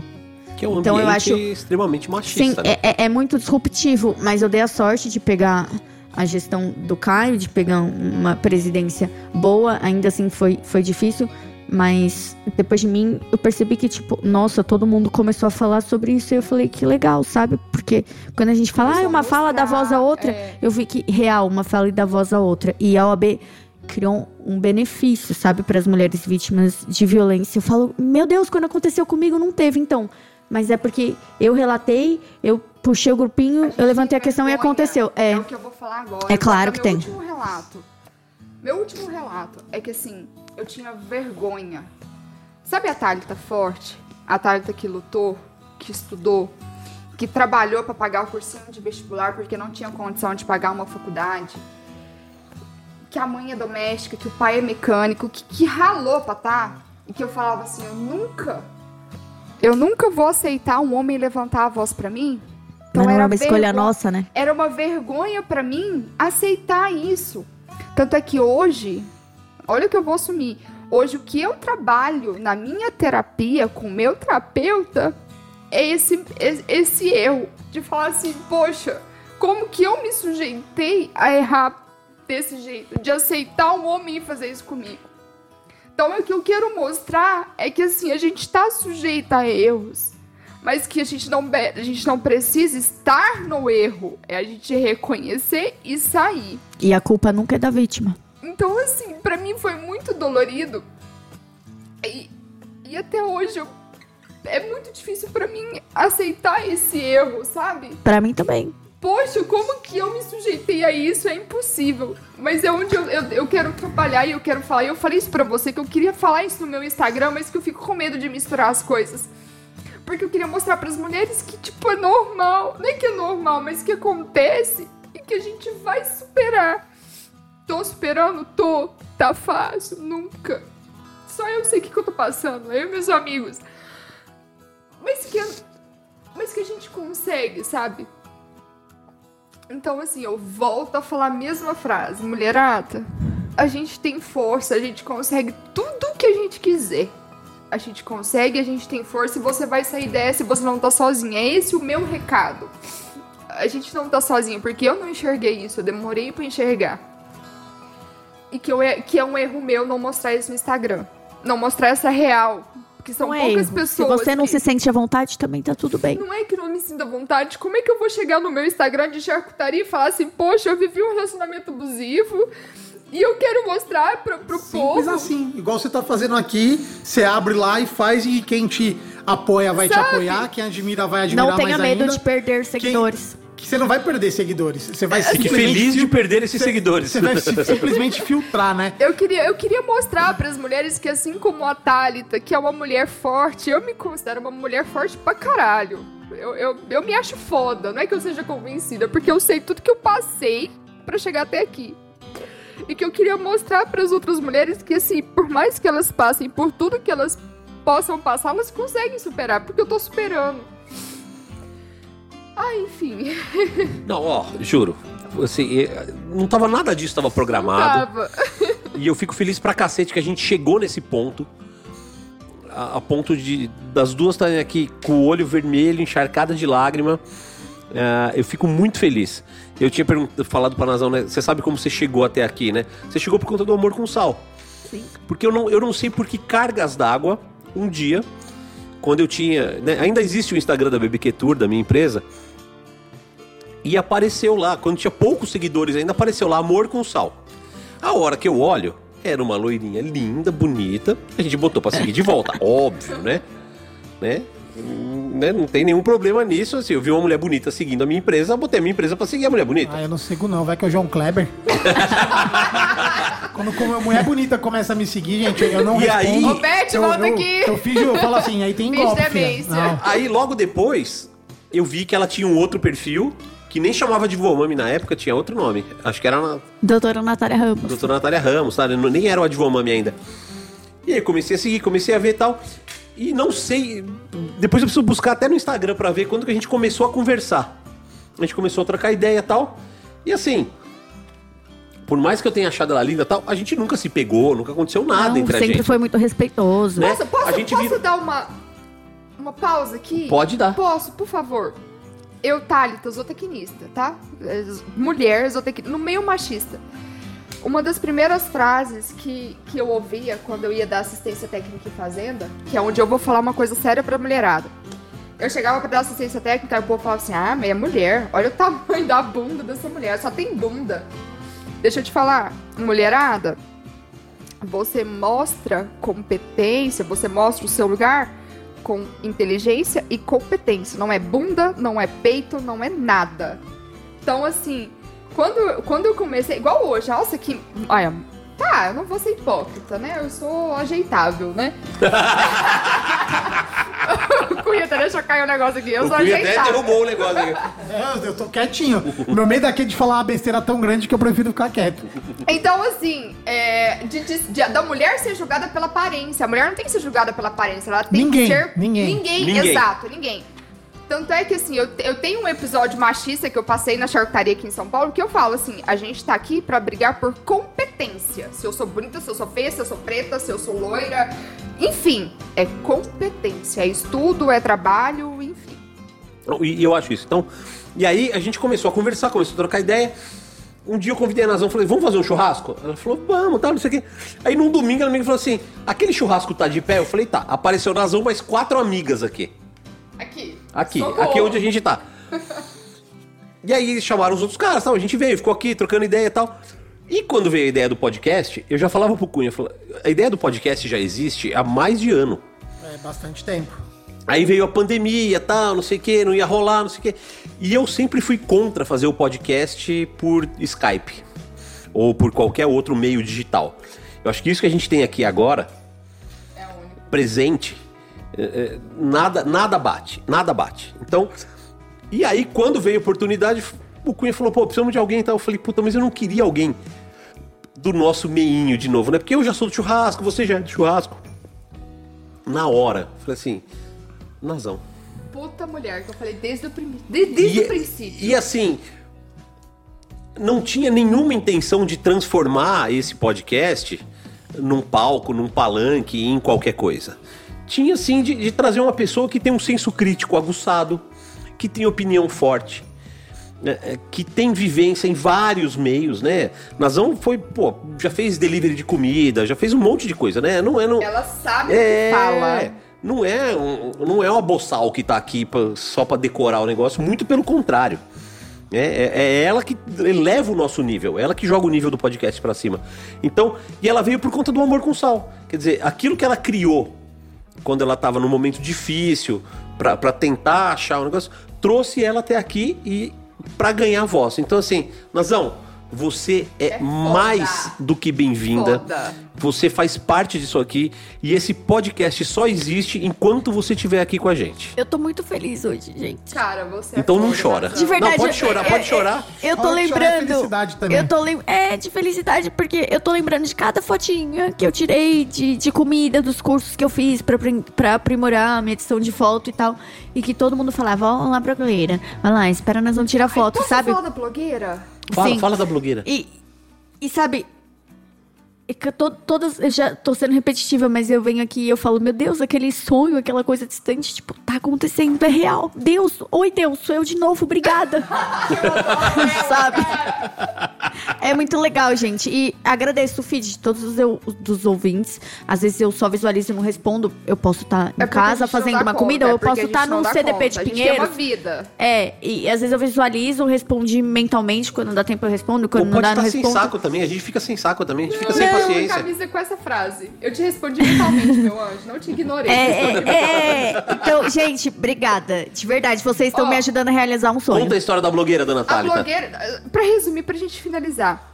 Eu tinha um, um certo preconceito, assim, nossa, trabalhar com Instagram, trabalhar com Instagram. Aí virou. Aí eu comecei a postar, e postar meu dia a dia, e aparecer a minha cara.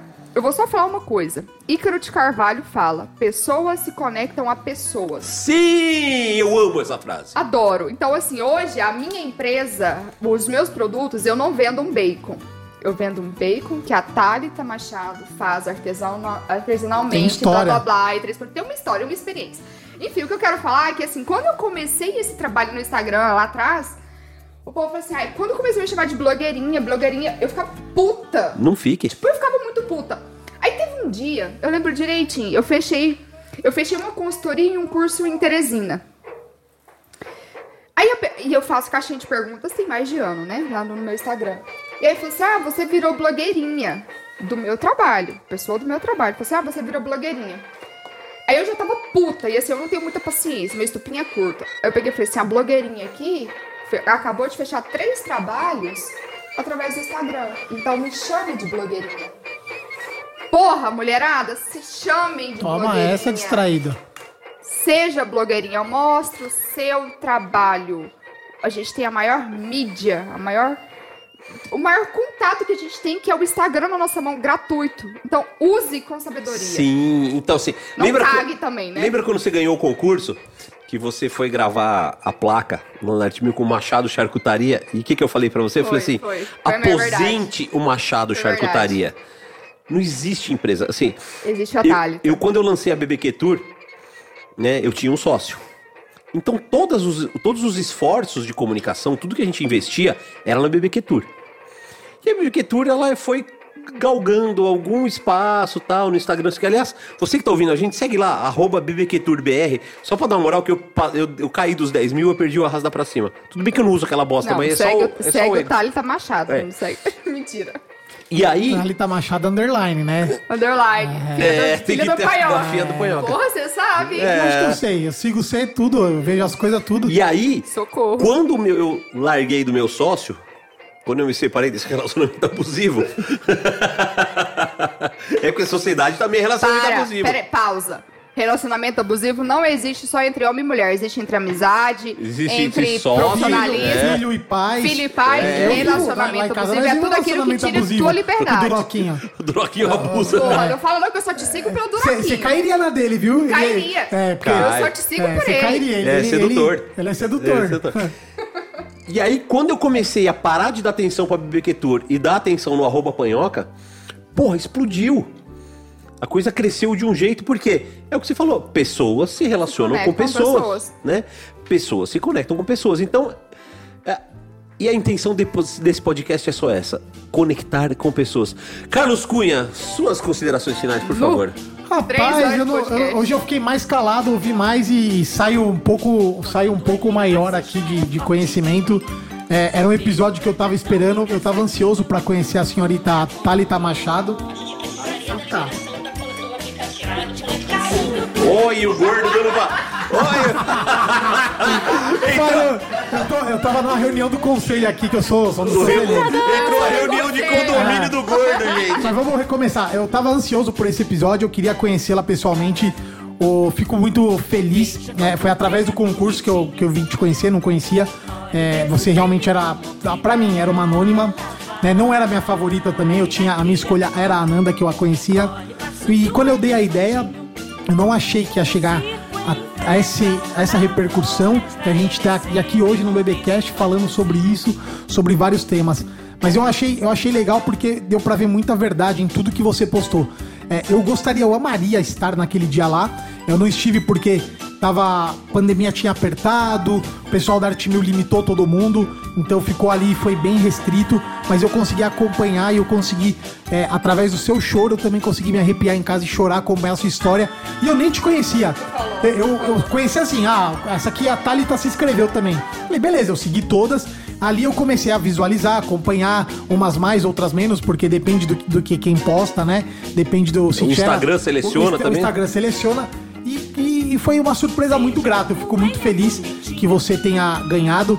né? Gosto bastante da, tanto da Estefânia quanto a Natália. Eu conheço mais pela, pela internet, mas também admiro o trabalho. A Ananda eu conheço pessoalmente, sempre rasgo elogios. É, seria uma, uma representante também à altura, igual você é. Igual todas se- seriam, né? E fico muito feliz que a gente tenha. Foi o que o Panhoca falou, né? A gente não, não programa nada pra falar aqui. A gente tem a programação, tem é, os quadros, quem que a gente vai perguntar, quem que não vai, e acabou e o resto flui, né? E a já, essa muralha aqui chamada Nazão chorou aqui, Pra né? caralho. Que ela, quando eu, eu, sempre que eu tô do lado dela aqui, eu falo pra vocês, eu fico tranquilo. Porque eu sei que qualquer merda que eu, que eu porventura venha falar, ela vai corrigir. Na hora. E ela vai corrigir muitas vezes com uma delicadeza, porque às vezes quem tá ouvindo aí acha que não, fala, porra, Nazão, eu sento o pé no cunha.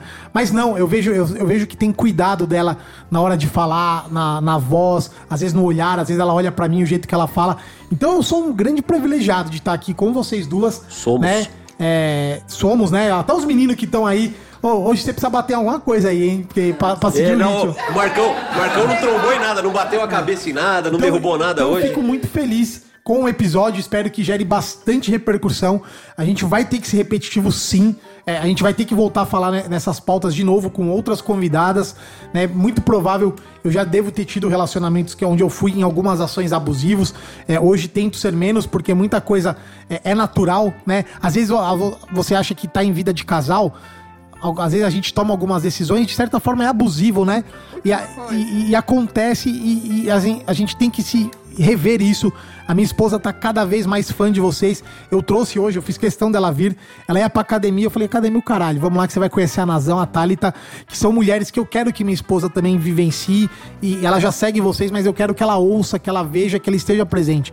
Porque isso vai refletir depois também na, na minha filha e na educação que a gente tá tentando passar pra aquele moleque. Porque o meu papel com ele não é transformar num grande homem, né? É, é não transformar num, num macho escroto. E, e a- o- tudo, tudo tem, tudo corrobora para que seja um macho escroto, né? A sociedade corrobora para isso. E o nosso papel é não, que ele não seja. E aí a gente precisa aprender, pegar referências de fora para que ele não seja. E vocês são referências, né?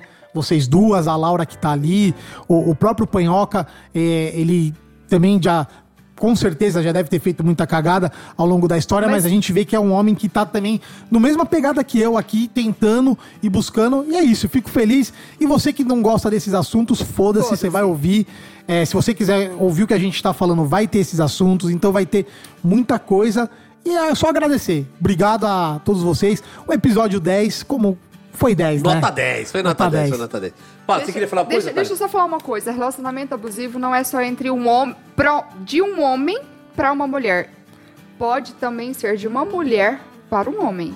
De uma Tem mulher tudo. para uma mulher, de um homem para um Exato. homem. É, o relacionamento Fato. abusivo é sempre onde você Entre- tem. entre um amizades. Entre do outro. amizades. Eu só Entre queria deixar isso, porque familiares. às vezes a gente fala assim, ah, às vezes é, ai, machi... ah, é feminismo, machismo. Não, não é só entre homem, não é só o O homem que faz relacionamento com a abusivo é mulher. entre pessoas. É tudo entre pessoas. Entre seres humanos, né? Chega, acabou. Mas era isso que eu queria falar. É. Nazão, rebenta. O seu final hoje vai ser incrível, eu tenho certeza. É que toda violência, né, começa com o relacionamento abusivo. Então, se você tiver esse radar, souber identificar, você pode se livrar de muita coisa.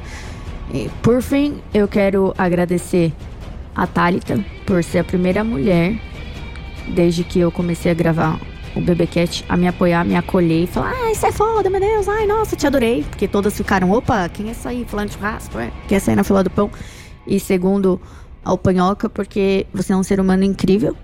Eu já era sua amiga antes disso e eu tenho certeza que você conhece mulheres incríveis. E quando você me convidou, eu pensei, nossa, mas ele conhece um monte de menina incrível e, tipo, ele me escolheu. Aí eu falei, sai pra lá, síndrome da usurpadora. E eu falei, não, tá, esse lugar é meu. Se ele me escolheu, é porque ele acredita em mim. Eu vou com medo, mas eu vou com medo mesmo. Mas é Obrigada. exatamente isso. Assim, Com medo, vai com medo. vai com medo mesmo. vim, vim com medo, com certeza, vim com vergonha, vim com vergonha. Quero você soltinho. Eu falei, meu Deus, ele, eu vou fazer ele passar vergonha no débito. No, no débito, no crédito, no boleto e no Pix. E na, Eu pre- e na pre- promissória. Eu prefiro passar vergonha com você do que perder a chance de passar essas mensagens que a gente tá passando. Assim, eu sou muito, mas muito feliz de ser seu amigo. Muito feliz de ter você aqui com a gente. Porque você levanta umas bandeiras que talvez, se tivesse a- alguma mulher do meio do churrasco aqui, por medo de represália, de preconceito, de qualquer coisa, não levantaria. Se tivesse, não, estou. É, meu bem, eu entro dentro de Ela me cadeia, vou a ter medo do de- quê? De vir aqui e falar assim, eu vivi. Então, Eu passei. é- é Foi ela que me isso. deu essa força. Porque eu falava assim, eu não vou falar isso no meu Então, Instagram, assim, eu não vou admitir isso. Você sabe a única coisa que me deixa mais feliz é que a Nazão, é, eu vejo que as mulheres que sentam aí, muitas das vezes, também passam perrengue na mão dela. Porque tem algumas falas também que são tão machistas quanto a gente. E ela, na hora, ela corrige também. Eu falo, toma distraída. Tá achando que sou só eu? Ela, é correta, Você também ela tá é precisando. E, e, assim, ela, ela pegou, ela pega as convidadas também. E em alguns momentos que falha, né? Fala uma, uma falha, tem uma fala que não, não cabe, ela também já dá umas cutucadinhas e eu também fico de olho. Eu falo, ó, eu tô um pouco mais feminista que essa daí. Então, assim, e, e eu acho que é isso, né? Eu acho que nesse momento a gente tem que entender, assim, ai, feminista, não sei o quê. Caralho, enquanto houver o machismo, enquanto houver desigualdade de gênero por conta de força física, de remuneração, de posição social, de imposição, de qualquer coisa, o feminismo é necessário e importante. E nessa porra desse podcast, sempre, sempre vai ter espaço para que o feminismo exista e se reproduza. Até que ele não seja mais necessário. Mas enquanto ele for necessário, nós vamos ter esse espaço aqui. Gratíssima por você se aliar à luta. Sempre. Sempre. Assim, eu posso ser um cara de opinião forte, eu posso arrumar confusão quando eu preciso de confusão, mas uma coisa que eu me orgulho muito na minha vida é que raríssimas são as vezes que eu fui injusto. Raríssimas são as vezes onde eu me arrependo das minhas, das minhas atitudes. São raríssimas as vezes. Então, assim, eu vou abrir esse espaço, eu vou defender esse espaço até a morte. Eu posso perder patrocinadores? Posso. Eu posso perder amigos? Faço questão de perder esses amigos. Mas eu não vou perder esse espaço. Então esse espaço é nosso. A gente vai continuar falando, mostrando, dando voz, falando de American Barbecue, falando de espaço da mulher e falando de justiça. As pessoas precisam ser justas. Nós vamos levantar a questão dos voluntários, nós vamos levantar a questão do desperdício, do desrespeito, hum, da ostentação, de tudo que for errado, nós vamos levantar aqui. E hoje o preconceito e a discriminação contra as mulheres no nosso meio, ela é muito errada.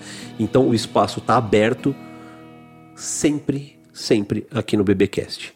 Então não é um episódio de zoeira, né? A gente quando quer fazer bagunça a gente faz, mas quando quer falar sério, a gente fala muito sério. Então vamos agradecer aqui a Tap Station que mandou pra gente hoje muita cerveja boa de novo. Agradecer o pessoal do Brasa Fácil, que mandou presente. Dona Thalita, a senhora ganhou um Brasa Fácil. Agradecer a Decabron, que também mandou um kit de presente pra você. Agradecer o pessoal do Butcher Paper. Você vai ganhar um boné do Butcher Paper hoje. É. Mais um.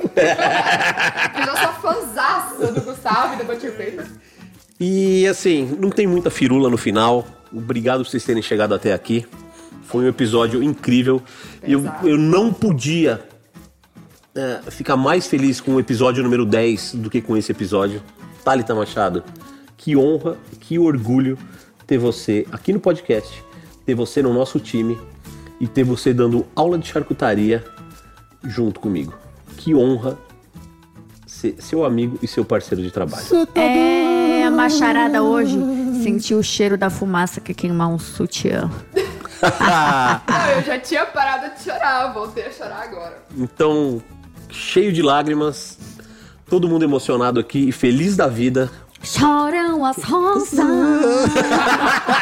Na, nas vamos ainda vai se lançar Puxou, cantora. puxou, puxou o Bruno Puxou o Marrone. Bruno Marrone, você tá doido? Meteu Ah. o Bruno aqui. É, eu vou meter o Marrone. Vocês já viram, vocês já viram o Marrone cantando? Você com raiva me atacando e eu só com um beijo dou o troco. Tem uma do Marrone que ele canta aquela música da. Eu ia acabar agora. E ali acabou, acabou. Tchau, beijo, Que ele canta de menina. arranco, então tá Tchau, bom. obrigada.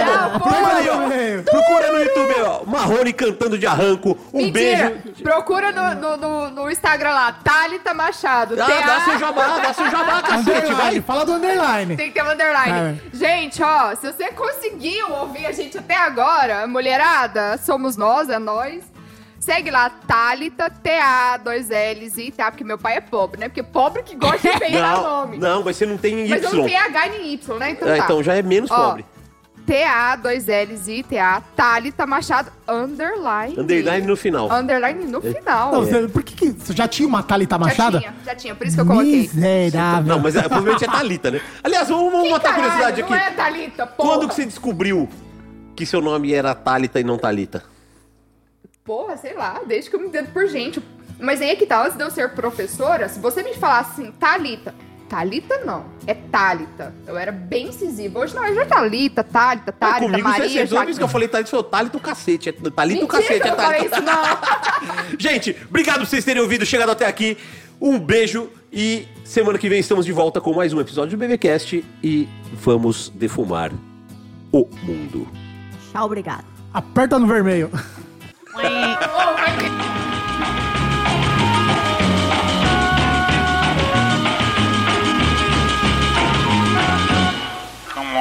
um negócio?